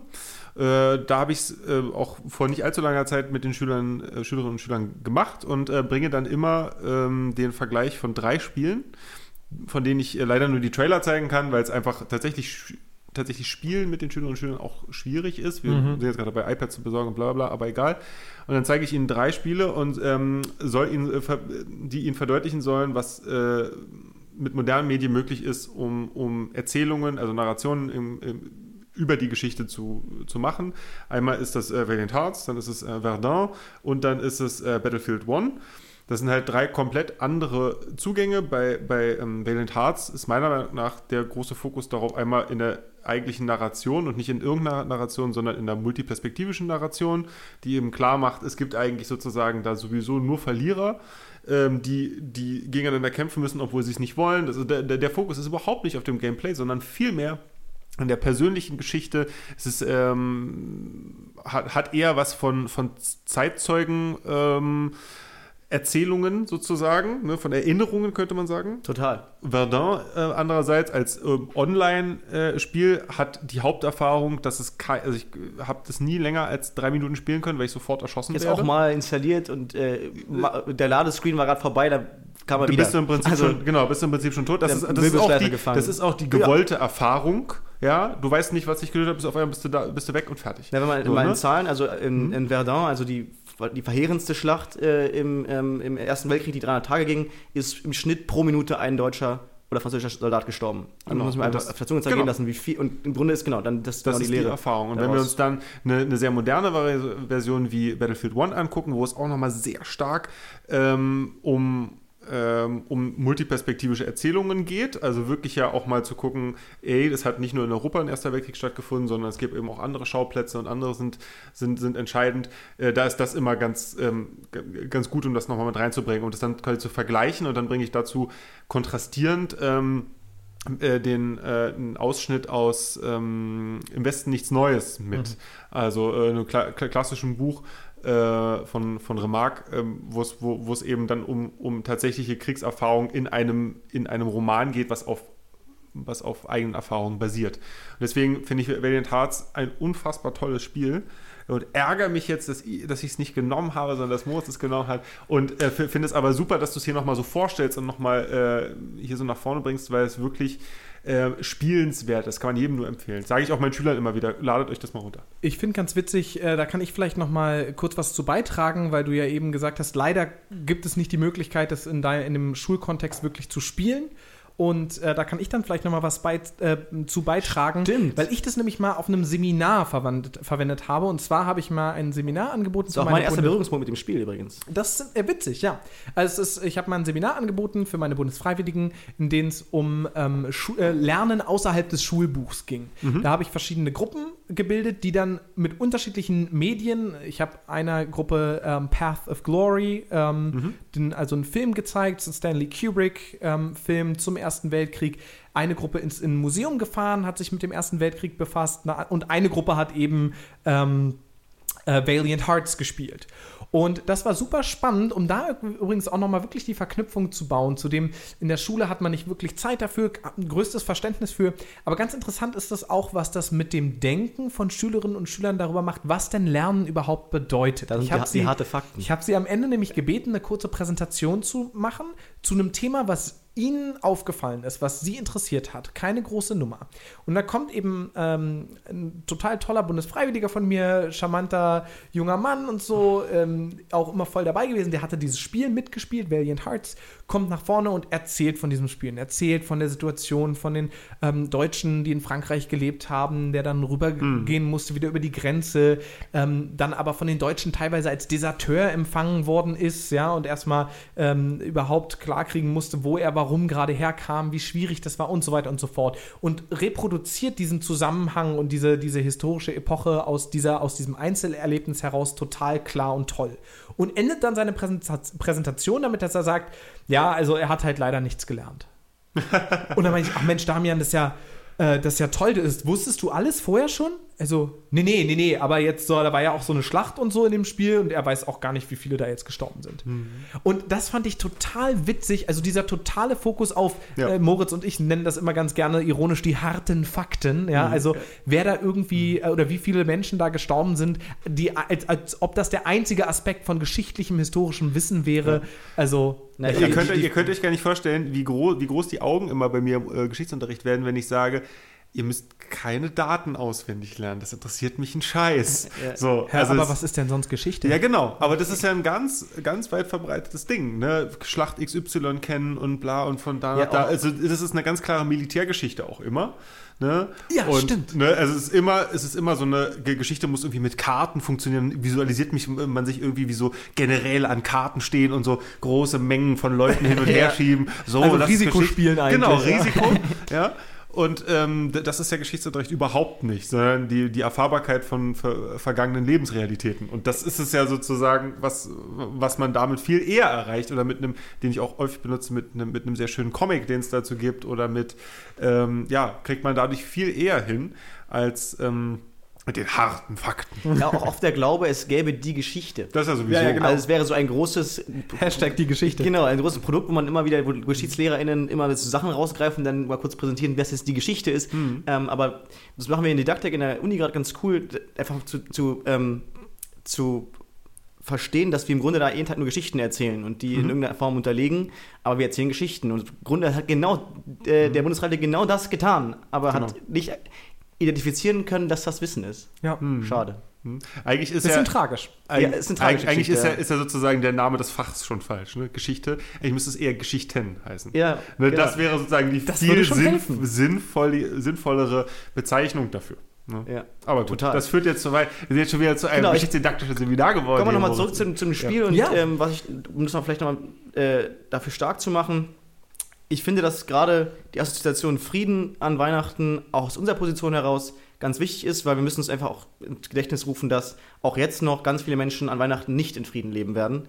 Äh, und es wird zwar genau damals in Deutschland genauso, äh, oder in dem Fall in Frankreich auch und in, in dieser riesige europäische Konflikt. Danach kam nochmal ein Weltkrieg. Wir, sind, wir haben ganz viele ähm, Krisen, man sagt immer Krisengebiete, ähm, aber wirklich Kriegsgebiete, ähm, auch in Syrien, wo Menschen eben an Weihnachten nicht beisammensitzen und Raclette machen. So, und ich glaube, dass wir ähm, gut daran sind, immer wieder Gut, in, zu in, Syrien, in, Syrien, in Syrien feiern sie jetzt auch kein Weihnachten Das stimmt, in der Regel, ja. aber also zumindest äh, ein relativ großer Prozentansatz der Bevölkerung nicht, aber Ich meine, während getting wir an Weihnachten in Frieden ja, sitzen, ja, ja. sitzen andere Leute nicht in Frieden. Genau. Ähm, Du machst Raclette an Weihnachten. ich habe ja auch für die, äh, für die äh, am Anfangspräsentation geguckt, was die anderen ähm, Kulturen äh, oder anderen Religionen so für Weihnachtsfeiern haben. Eigentlich feiert keiner so richtig Weihnachten. Also die Juden kommen noch am ehesten ran, aber die feiern eigentlich das, ähm, also ich muss jetzt das trotzdem kurz erzählen, weil ich es gelesen habe.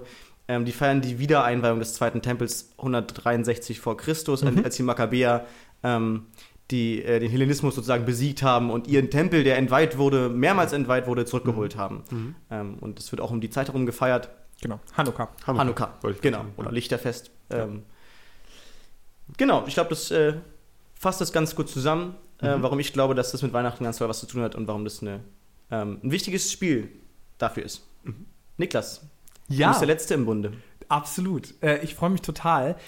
Mein Spiel ist, glaube ich, A, thematisch ein bisschen näher an Weihnachten äh, dran als, als äh, das Spiel, was du jetzt gerade vorgestellt hast, äh, als Valiant Hearts, was ja nichts heißen muss. Nee, überhaupt nicht. Ähm, ich, mir war ja auch klar, dass ich da, ich habe ja gesagt, ich habe es weit hergezogen. Aber ähm, ich habe im Prinzip, und das ist, scheint heute irgendwie so das, das Thema oder diese Zusammenfassung zu sein, auch ich habe festgestellt, Mensch, Spiele an Weihnachten äh, oder Spiele, die Weihnachten repräsentieren, das ist ja gar nicht so einfach und bin auch nochmal in mich gegangen und habe mir die Frage gestellt, was bedeutet denn Weihnachten für mich und habe das aber auf einer eher persönlicheren Ebene gelöst. Ähm, ich habe ja beim letzten Mal, als du das Thema angesagt hast, etwas lapidar gesagt, ich hasse Weihnachten. Und ich glaube, das stimmt gar nicht so ganz. Ich glaube, und das ist heute sozusagen mein Thema, ich glaube, ich finde Weihnachten hochgradig mittelmäßig. Weihnachten ist mit der Familie zusammensitzen und es ist ganz nett. Aber ganz nett ist auch der Hausmeister, sagt meine Mutter immer. Und da sind irgendwie auch Leute dabei, wie dein rassistischer Onkel, der dann, in meinem Fall übrigens nicht, ja, das ist, wollte ich jetzt nur kurz geklärt haben, das ist äh, absolut nicht der Fall.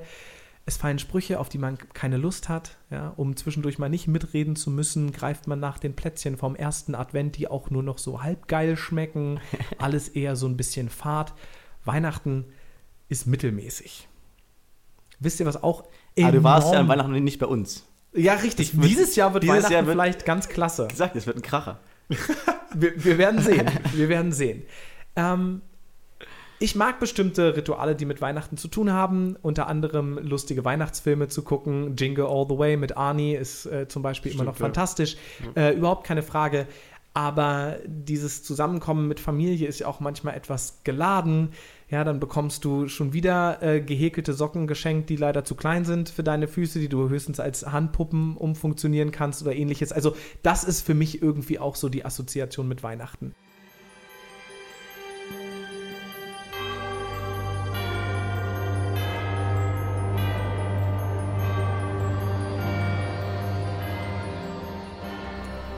Batman.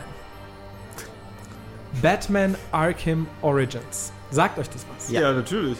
Es gab äh, ein fantastisches Batman-Spiel, was ich glaube im Jahr 2004, 2005 rausgekommen ist, so um den Dreh, namens Batman Arkham Asylum. fand ich Von auch großartig. Rocksteady, großartiger Developer, großartiges Spiel.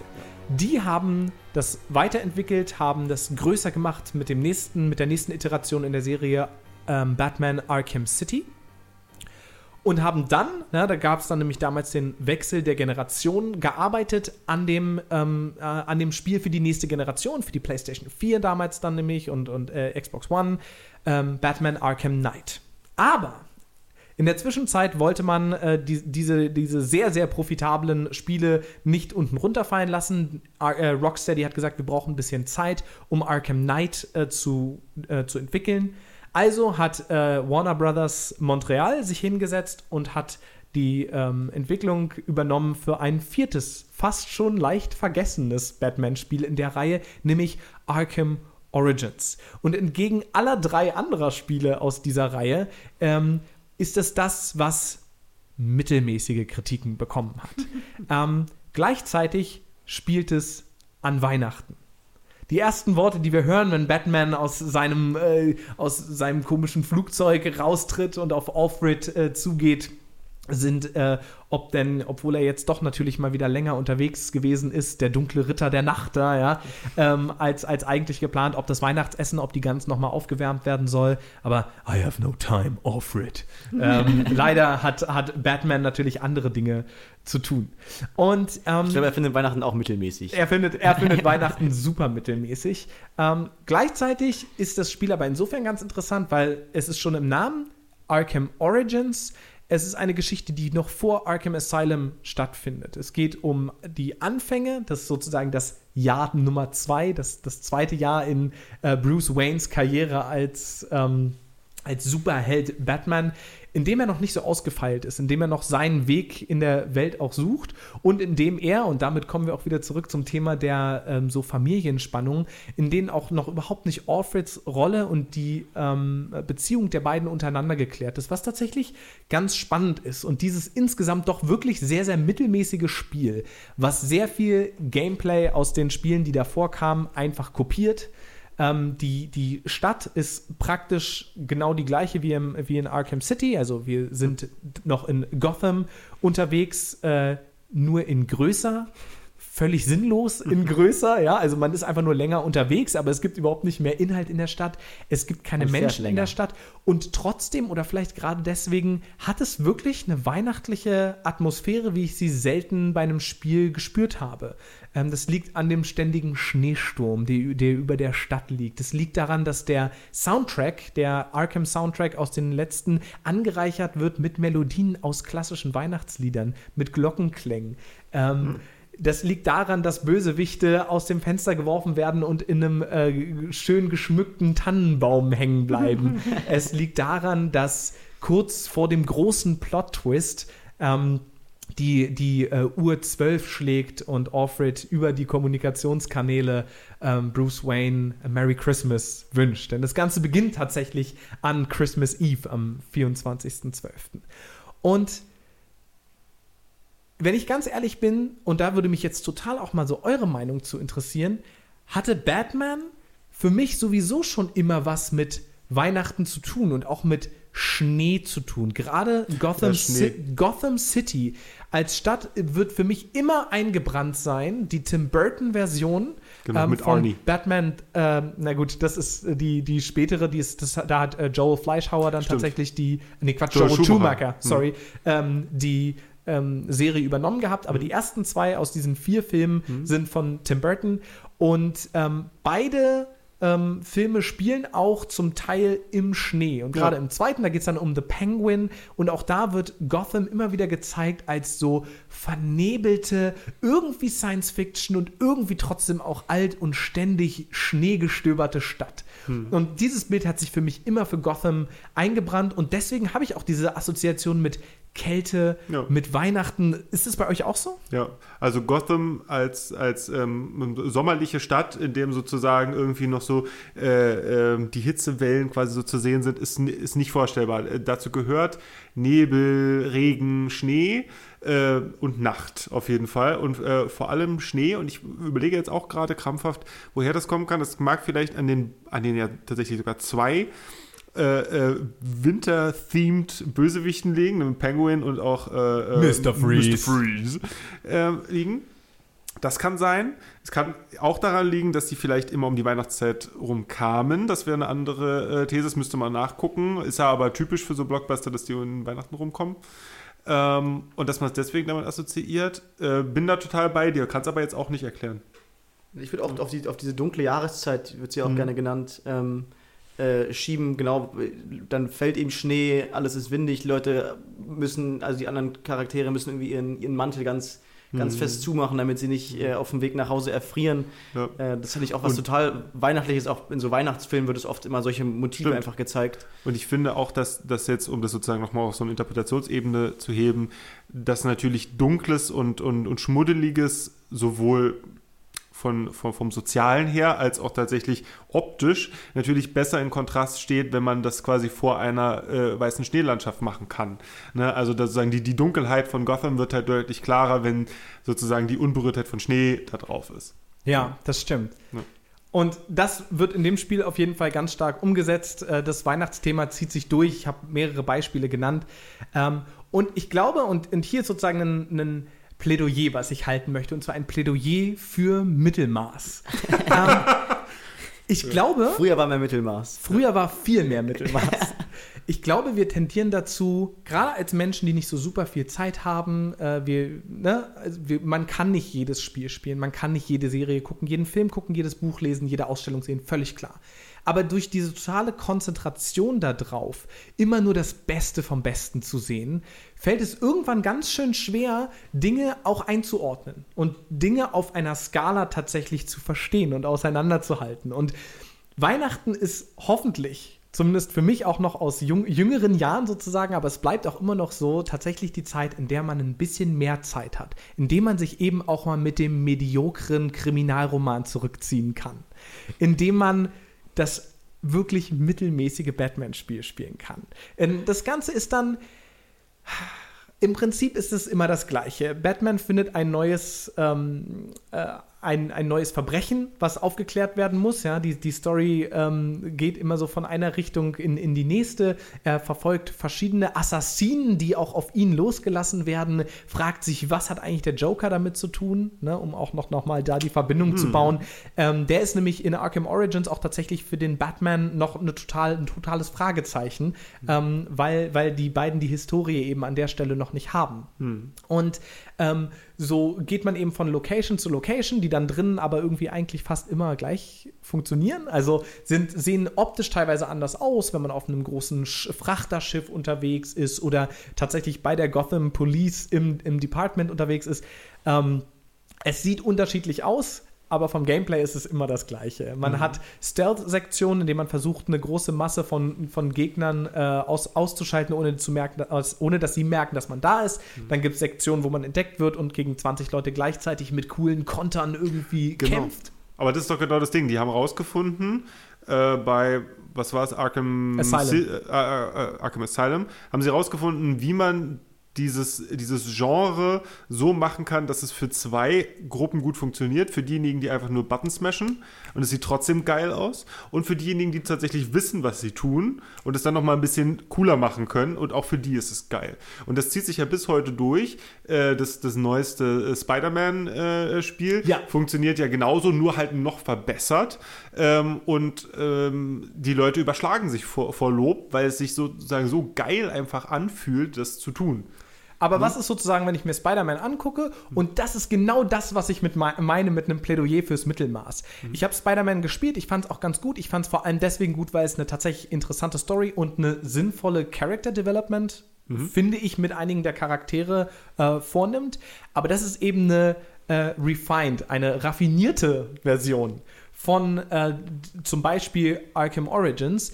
Ähm, das aber in Kombination mal gespielt zu haben und zu sehen, wo fängt es an und wo, also angefangen hat diese, diese Form äh, sicherlich des Gameplays eher mit Arkham Asylum, aber wo ist es dann auch mal so ein bisschen müde geworden und so ein bisschen, okay, wir haben es jetzt gesehen, wir haben es verstanden, ihr Ja. kopiert immer nur wieder den gleichen mehr. Content. Ja. ähm, aber wie kann das eben daraus dann auch wieder ähm, hervorsteigen und Wieder besser frisch werden? sein. Mhm. Genau, wie, wie macht man das dann wieder frisch, ist eine sehr, sehr gute Frage.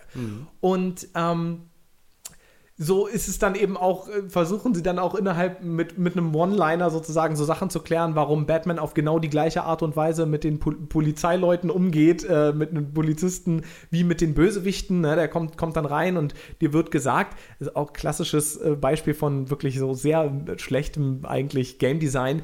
Du bekommst ein neues Item und dir wird gesagt, du sollst das mitnehmen. Entschuldigung, Item. Ja. äh, sollst es einsetzen, um mit der Polizei nicht so schlimm umsteigen, äh, ähm, nee, wie sagt man? Äh, nicht so hart ins Gericht zu gehen. Oh ja, so sagt man, So, ja. das ist ja Wie man ja so das sagt, klassische Verb dafür. ähm, und äh, ein, irgendwie Concussion Palette, irgendwas, ja. Und ich komme da an und denke, okay, alles klar. Offensichtlich darf ich die Polizisten nicht einfach umhauen. Ähm, das hat das Spiel ja clever gemacht. Das wird jetzt doch noch mal ein bisschen andere Dynamik hier. Ich muss die irgendwie äh, anders ausschalten, indem ich hier- so, dieses Item hat irgendwie überhaupt nichts ersichtlich gemacht. Dann habe ich mit ganz viel Aufwand die Leute da von der Tür weggetrieben, will reingehen, sagt mir Batman, nee, nee, kann ich noch nicht, hier laufen ja noch Gegner rum. Dann habe ich halt die ganzen äh, scheiß Polizisten einfach umgeboxt. und das Spiel meinte, wunderbar, genau das war der Plan, genau wie mit den Bösewichten, geh rein, herzlich willkommen, mein Dude. Ähm, und Batman klärt das Ganze dann mit einem One-Liner, indem er sagt, wir sind doch sowieso alle korrupt. Ach so. Also Ja, wirklich, klar. es bleibt genau das Und was gleiche war das für ein. Item? Item? Äh, Das war so ein, ja, so ein Con Concussion Palette, wie gesagt. Okay. Also das äh, hat irgendwie äh, so eine Schockwelle, die dann Leute ablenkt und ähm, so ein bisschen schwindlig werden lässt oder so. Aber es hat halt mit denen letztendlich nichts gemacht und Ja. ich konnte nicht weiter, ohne die alle richtig schön in Slow-Mo umzuboxen. Okay. Ja. Und auf der anderen Seite ist es eben nicht nur weihnachtlich, weil es eben, oder für mich so weihnachtlich, weil es mittelmäßig ist, sondern eben auch, weil es tatsächlich an Weihnachten stattfindet, weil äh, irgendjemand im Tannenbaum landet und mit einigen Blinken, wie ihr euch vorstellen könnt, dann die Lichterkette ausgeht und die ganzen Slapstick-Sachen, die man sich damit äh, Ja. denkt, weil Bösewichte vor mir stehen und merkwürdige, krude Versionen von äh, Weihnachtsliedern singen. Oh Tannebaum, oh Tannebaum, die Fledermaus wird umgehauen und so. Also tatsächlich, Also, so, wow. so ein Kram kommt. Und es ist es halt, es ist cheesy, es ist immer das Gleiche, aber irgendwo ist es auch wohlig Wie warm, Weihnachten. wohlig warm, wie Weihnachten, wie nach Hause kommen und schon genau wissen, welche Dynamiken auf einen warten Hm. und es trotzdem irgendwie auch ein bisschen zu genießen. Also das ist übrigens auch ein, ein ganz wichtiges An- Analysekriterium für solche Spiele, wie gut der, ähm, der Talk von den Bösewichten ist. Absolut. Haben wir Also es letztes Mal so schon sagen. Neues. Letztes Mal haben wir es auch schon besprochen. Ja. Ja. Ja, es, also. Vielleicht wird äh, das auch mal ein Thema, Bösewicht-Talk. Ja, ich, glaub, ich glaube schon. Also insofern äh, ist mein Plädoyer für euch beide, der Dezember steht jetzt vor der Tür, nehmt euch doch auch mal wieder Zeit für irgendwas, was nicht fantastisch ist, Sondern sondern mit Mittelmaß. Nehmt Deswegen, deswegen nehme ich mit euch einen Podcast auf. dass, dass ich auch mal die, die Erfahrung von Mittelmäßigkeit habe. Achso, ne? ich, Hab dachte, ich ja da, ich sonst dachte nicht. dafür hast du Sex. Ich habe, nee, das, das tatsächlich, habe ich vorhin schon gesagt, bei mir ist das wie bei einer Nähmaschine. Ne? Klein und dünn, aber dafür ganz schnell vorbei. Ja. Gut, Ähm, also insofern. so Thema. Äh, Weihnachten ähm, ist für manche eine schwierige Zeit. Äh, Weihnachten ist für manche eine Zeit, die ähm, mit, mit Krieg und Frieden zu tun hat. Und Weihnachten ist für manche eben auch eine Zeit, die man irgendwie so ein bisschen aushalten muss und die trotzdem nicht furchtbar schlimm ist. Und aushalten müssen und trotzdem nicht furchtbar schlimm ist, glaube ich, auch das Fazit zu Batman Arkham Origins. Ich finde es ich find es sehr entlastend, was du jetzt, äh, wo, wo, wofür du Plädo Plädoyers, äh, Plädierst. plädierst. Das auch. Das auch. Lass ihn Ähm, doch bitte aussprechen. Genau, äh, weil man immer sich einen Wahnsinn, ich weiß nicht, ob es euch auch so geht, aber sich einen wahnsinnigen Druck macht, ist auch, glaube ich, ein bisschen antrainiert über Jahre und so, auch über, über natürlich Medien und so weiter, was man sich selber einen wahnsinnigen Erwartungsdruck macht, äh, dass Weihnachten so super toll sein muss. Genau wie mit Silvester. Oh, Silvester, genau. Genau, auch Silvester, sagen. ich hasse Silvester. Es Hast du schon Pläne für Silvester? Genau, ich mache am liebsten gar nichts. Das Silvester. Wird kann die Silvester Party des leiden. Jahres. Ist furchtbar und es wird immer scheiße.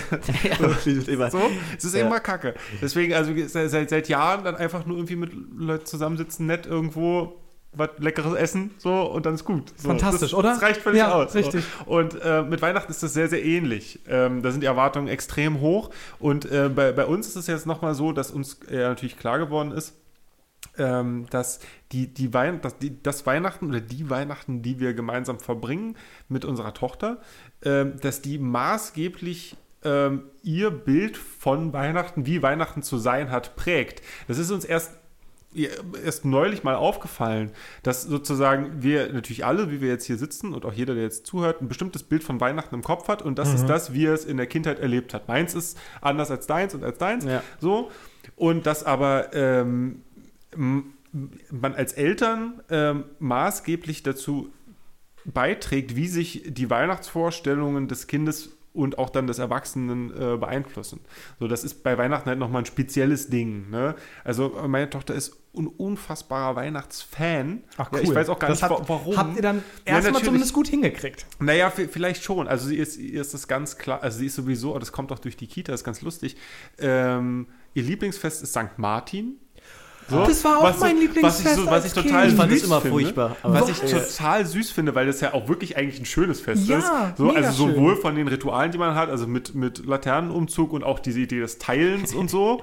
Ähm, Wir sind als Kinder Hm? immer zu einem Seniorenheim spaziert mit unseren Laternen, haben dann furchtbar beschissen Lieder gesungen. Ja, aber das ist egal. Und die haben sich so gefreut. Ja, und genau. wir haben uns gefreut. Ja. Und Laterne, Laterne, Sonne, Mond und Sterne. Ja, wir hatten dann auch in der, in, in der Kirche, meine Tochter ist in der, in der evangelischen äh, Kita, äh, gab es dann eine St. Martins-Messe in Anführungsstrichen mit den ganzen kleinen Kindern. War schon mal eine riesen Lautstärke Fantastisch. und die Pastore war vollkommen überfordert. Äh, aber es war, dann gab es ein kleines, heißt ja dann nicht Krippenspiel, weiß ich nicht, St. Martins-Spiel.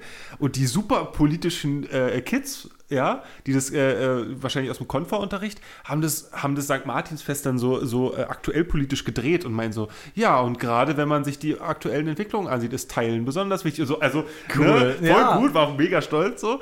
Und äh, das ist auch ihr Lieblingsfest. Aber äh, um es um abzukürzen, wir haben dann jetzt für Weihnachten dem Weihnachtsmann in Himmelpfort ja, einen Brief geschrieben. So, haben dann eine Wunschliste und so, äh, hm, haben, das, haben wir auch drüber gesprochen, so, naja, Hat er nicht wenigstens mal ein Faxgerät? Also, man kann, ja, man kann ja nicht immer sich, äh, man kann nicht immer alles haben, aber man kann sich natürlich erstmal wünschen und so, ne? Schreibt Und- mir auf at Santa Claus on Twitter.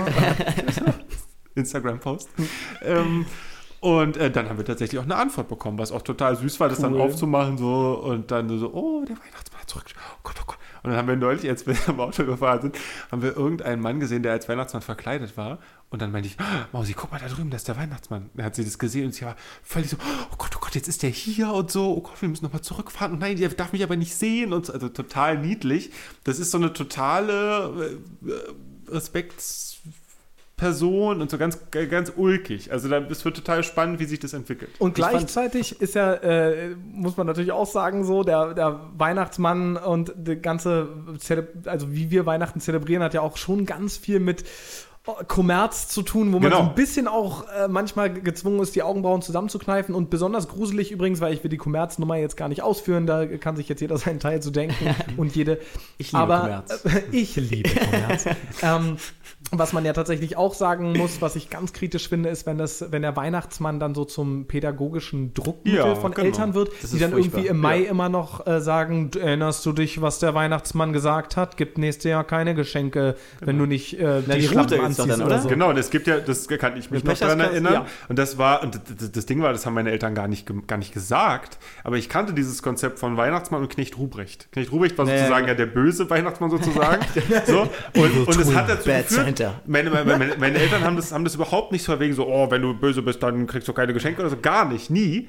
Trotzdem gab es dieses Konzept für mich und äh, das hat immer dazu geführt, dass ich unfassbare Angst vor Weihnachten hatte, Yeah. weil ich Angst davor hatte, dass der Knecht Ruprecht kommt. Das war eine ganz, ich hatte wirklich Also es ist meine- auch witzig, wie sehr wir äh, natürlich immer als Eltern auch die größte Verantwortung irgendwie tragen. Ja. Auf der anderen Seite, wie man auch, also bestimmte Sachen kommen einfach durch und Ja. kommen über andere Kanäle bei den Kindern. Kannst, meine- kannst du machen, was du willst. Meine Kannst Schwester machen, hat, ähm, wie ich auch selbst, lange an den Weihnachtsmann geglaubt. Ähm, und ich hatte den als, Wieso? als großer wie Bruder. jetzt- wie jetzt Ach so, ja, die gibt's ja. Und Ja, ich, ja. wir kamen dann in, Ja. oder ich kam in den Struggle, dass meine älteren Freunde ja dann alle ja schon wussten, dass es den Weihnachtsmann gar nicht gibt und Luzis Umgebung natürlich auch alle schon alle jetzt wussten, weil jetzt erwachsen geworden sind, dass den Weihnachtsmann nicht gibt und ich musste immer dann die Also Story, sieben die. Story natürlich auftischen, dass der Weihnachtsmann nur zu den Leuten kommt, die an ihn glauben. Ja. So, und dann waren halt, musste so drehen, dass eigentlich die, die armen Loser sind, weil Genau. deren Eltern jetzt die Geschenke kaufen müssen. Ja. Und es Aber wie, wie abstrus man da wird. Ne? Ja, also na so, aber ja, aber ich kann auch gar nicht erklären, warum man das macht. Aber man macht es tatsächlich. Wir haben das auch so gemacht. So, weil gab es dann ein Kind irgendwie in der Bekanntschaft, die gibt ja gar nicht so. Du, nein. Klar gibt's den also, Weihnachtsmann. naja, also so. Ich weiß auch gar nicht, warum Das man kann das man macht. jetzt so nicht ich glaube, sagen. Das, ich glaube, das liegt an so einem gewissen Kindheitszauber, den man irgendwie erhalten möchte und so. Keine Ahnung. Aber Ist der auch Zauber ist toll. Also ich meine, meine Ist Schwester auch, fand auch gut. auch, ich fand es Ja. auch super Ja. faszinierend, dass es diesen Weihnachtsmann gibt. Man muss sich auch gar keine Vorstellungen machen, dass es vielleicht gar nicht funktioniert oder sowas. Das, darum geht es ja bei diesen genau. Legenden nicht. Es ist ja Genau. dieses Schöne, dass es den gibt Genau. und dass er einmal im Jahr durch den Schornstein kommt, auch wenn man gar keinen hat, ähm, und Geschenke vorbeibringen. Dann Der sind die bringt halt da. seinen Schornstein mit, Leute. Ja, genau. Genau. Die ich habe tatsächlich nie an den. Weihnachtsmann geglaubt. Äh, also bestimmt irgendwie mal als ganz kleines Kind, aber meine Eltern haben da auch, äh, also meine Mütter haben da von Anfang an keinen großen, äh, kein großes Brimborium drum gemacht. Also, Niklas, äh, denk mal drüber nach, was das alleine für eine logistische Unmöglichkeit darstellt. äh, ich schön. jetzt mach deine Hausaufgaben und dann kriegst du vielleicht auch Pokémon. So, das war halt mein Weihnachten. Und ich muss sagen, das finde ich auch gut so. Ja. Hat es dir geschadet? Ja. Wahrscheinlich Schon. Aber weißt du was? Andere Dinge viel mehr. Mir hat es auch nicht geschadet. Genau. So. Sehr schön. Nein, aber so ein bisschen Weihnachtszauber gehört vielleicht auch dazu. Ähm, ja. Und wir haben auch gemerkt, dass diese ganze Weihnachtszeit davor ja auch so, also genauso dazu gehört. Dieses Plätzchen backen und basteln und so. Das ist ja alles, uff. Ja, Gerade so äh, in, in so einem Erwachsenenalter dann so, oh ey, wann sollen wir das denn jetzt noch machen? Na, da die aber wenn man das nicht macht, zwischen mal schön auf dem. Weihnachtsmarkt äh, flanieren und es ja wirklich eine angenehme Sache ist und, und dann eine Woche später musst du durch diese unfassbar, also heute durch, dank äh, anderen Dienstleistern nicht mehr so doll, aber durch diese riesigen Shopping Malls laufen, das ist ja fast auch schon wie ein Jump'n'Run-Spiel, ähm, Ja. sich da irgendwie durchzuschlängeln, ich fand das immer furchtbar. Die Original Jump'n'Run. Ge- Ja, genau. Und wenn man dann jemanden, also wenn man jetzt gar nicht per se was vorhat und eigentlich nur einer anderen Person folgt, ist es fast unmöglich, äh, dem Schritt zu halten, weil ja zwischendurch immer wieder Leute zwischen. Furchtbar. Ich, ich werde Weihnachten nie wieder ein solches, Insofern- so, diesen Vorhof zur Hölle betreten. Insofern hat Arkham Origins vielleicht äh, das Weihnachtsshopping als Kampfsystem ganz gut durch umgesetzt. Ja, ne? ja. Ich stelle dir das mal vor, wenn es alles noch ein bisschen laggy ist. dann nimmt Das Ja, genau. sieht bestimmt klasse mit, aus. Ja, ja, mit nicht so guten Hitboxen. ja, ganz genau. Ja. Und fliegenden Koffern. Ja, Leute, jetzt, dann Jetzt lass, kommen uns wir doch mal, lass uns doch mal die Gans aus dem Okay. Ofen holen. Äh, wie sieht's denn aus? Hat, Ganz aus dem Ofen. ja, ich versuche hier halt irgendwie das Weihnachtsthema äh, ein bisschen ja. wir, wir beizubehalten. hätten eigentlich jetzt auch mal hier so ein paar Dominosteine oder ein bisschen Lebkuchen uns mal hinstellen. Darf ich können. euch noch einen Gewürzspekulatius anbieten? Spekula- ja, gerne. Schmackofatz. Wunderbar. Ja, wie sieht es denn bei euch aus? Gibt es hier in der Runde äh, Favoriten, Ideen, Plädoyers? Du, du, du hast beim letzten Mal den Vorschlag gemacht. Deswegen. Ähm, ja, ich, ich fand, ähm, also erstmal alle, alle Vorschläge richtig gut, muss man ja mal dazu sagen noch, aber ich fand, Hier ist- dass wenn wir jetzt über Hier, bei, den, Feedback hier bei den Pädagogen. Genau.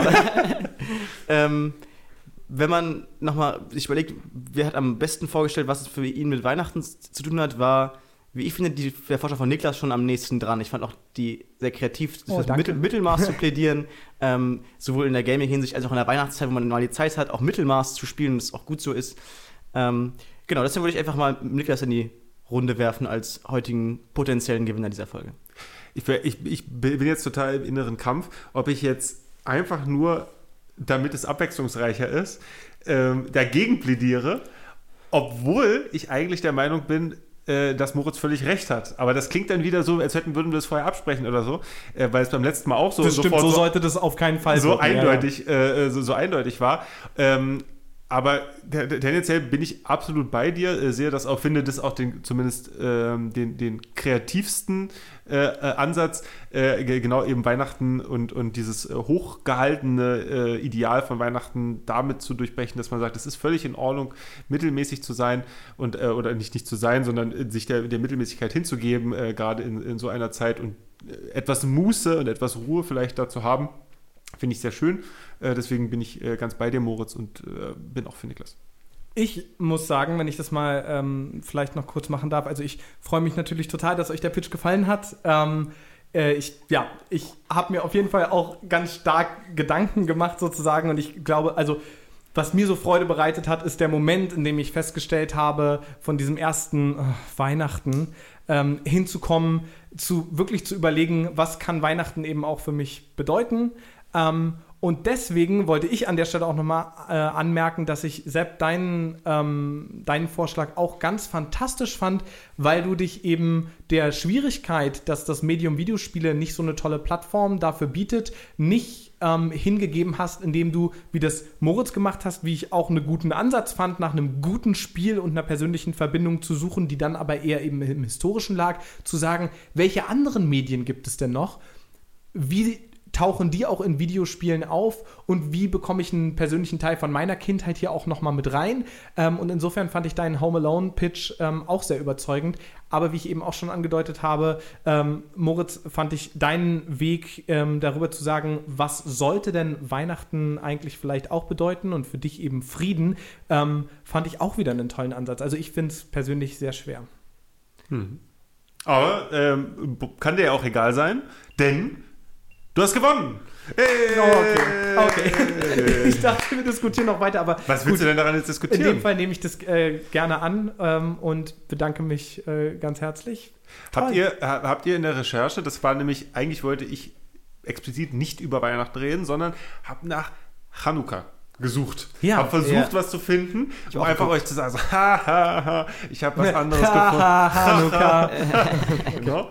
Ähm, und das war noch schwieriger. ja, Also da habe ich ja erst gar nichts gefunden. Also liebe äh, Hörerinnen und Hörer, ähm, wenn ihr da irgendwie äh, weitere Ideen habt zu anderen Weihnachtsspielen, was wir einfach nicht gefunden haben oder was einfach irgendwie unter unserem Radar oder wir nicht um die Ecke gedacht haben, ja, manchmal, manchmal ist es ja auch einfach, äh, kommt man auf bestimmte Sachen nicht, dann gerne bitte uns Bescheid geben. Denn nicht nur dazu, sondern auch generell zu den Folgenthemen, Niklas darf ja gleich sagen, was er sich für die nächste Folge ja erzähl mal wünscht. noch, ich denke noch kurz nach. Ja. Ja, da, ähm, äh, könnt ihr uns gerne auf unseren verschiedenen Social Media äh, Plattformen ein kleines ähm, äh, Feedback geben. Ihr dürft uns gerne da auch, auch liken und uns auch gerne vor, äh, äh, Vorschläge schicken, was wir denn hier mal besprechen sollen. Wir haben eine große, lange Liste aus verschiedenen Themen, auf die wir uns mal gemeinsam geeinigt haben. Ganz genau.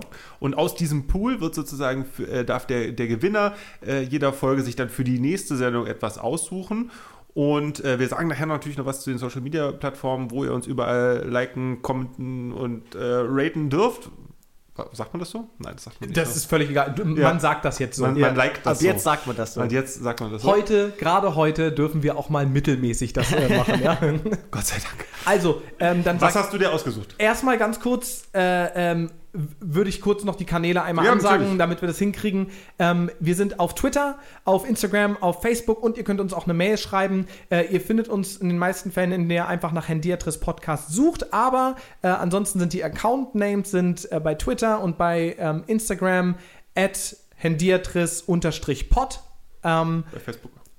Bei Facebook ist es auch der Fall, ja, bekomme ich gerade gesagt. Und ihr könnt uns auch ganz, ganz klassisch und äh, äh, fast schon weihnachtlich in seiner briefnahen Form eine E-Mail schreiben. Äh, und zwar an ähm, podcast.hendiatris.de.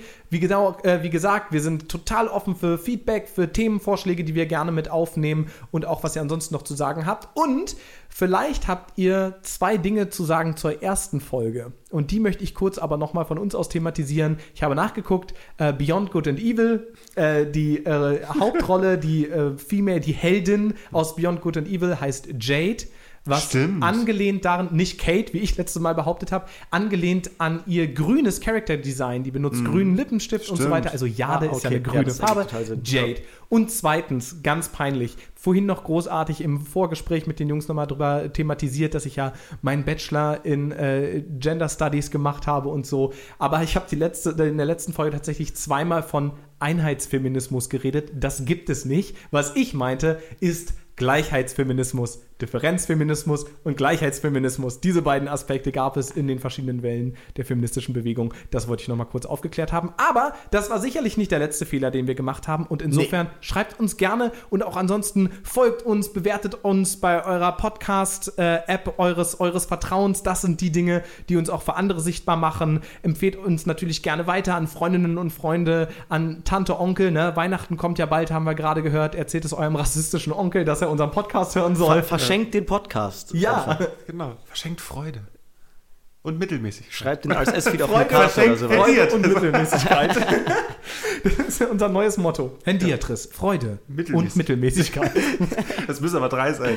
Scheiße, da, na, daran siehst du mal, wie mittelmäßig das ist.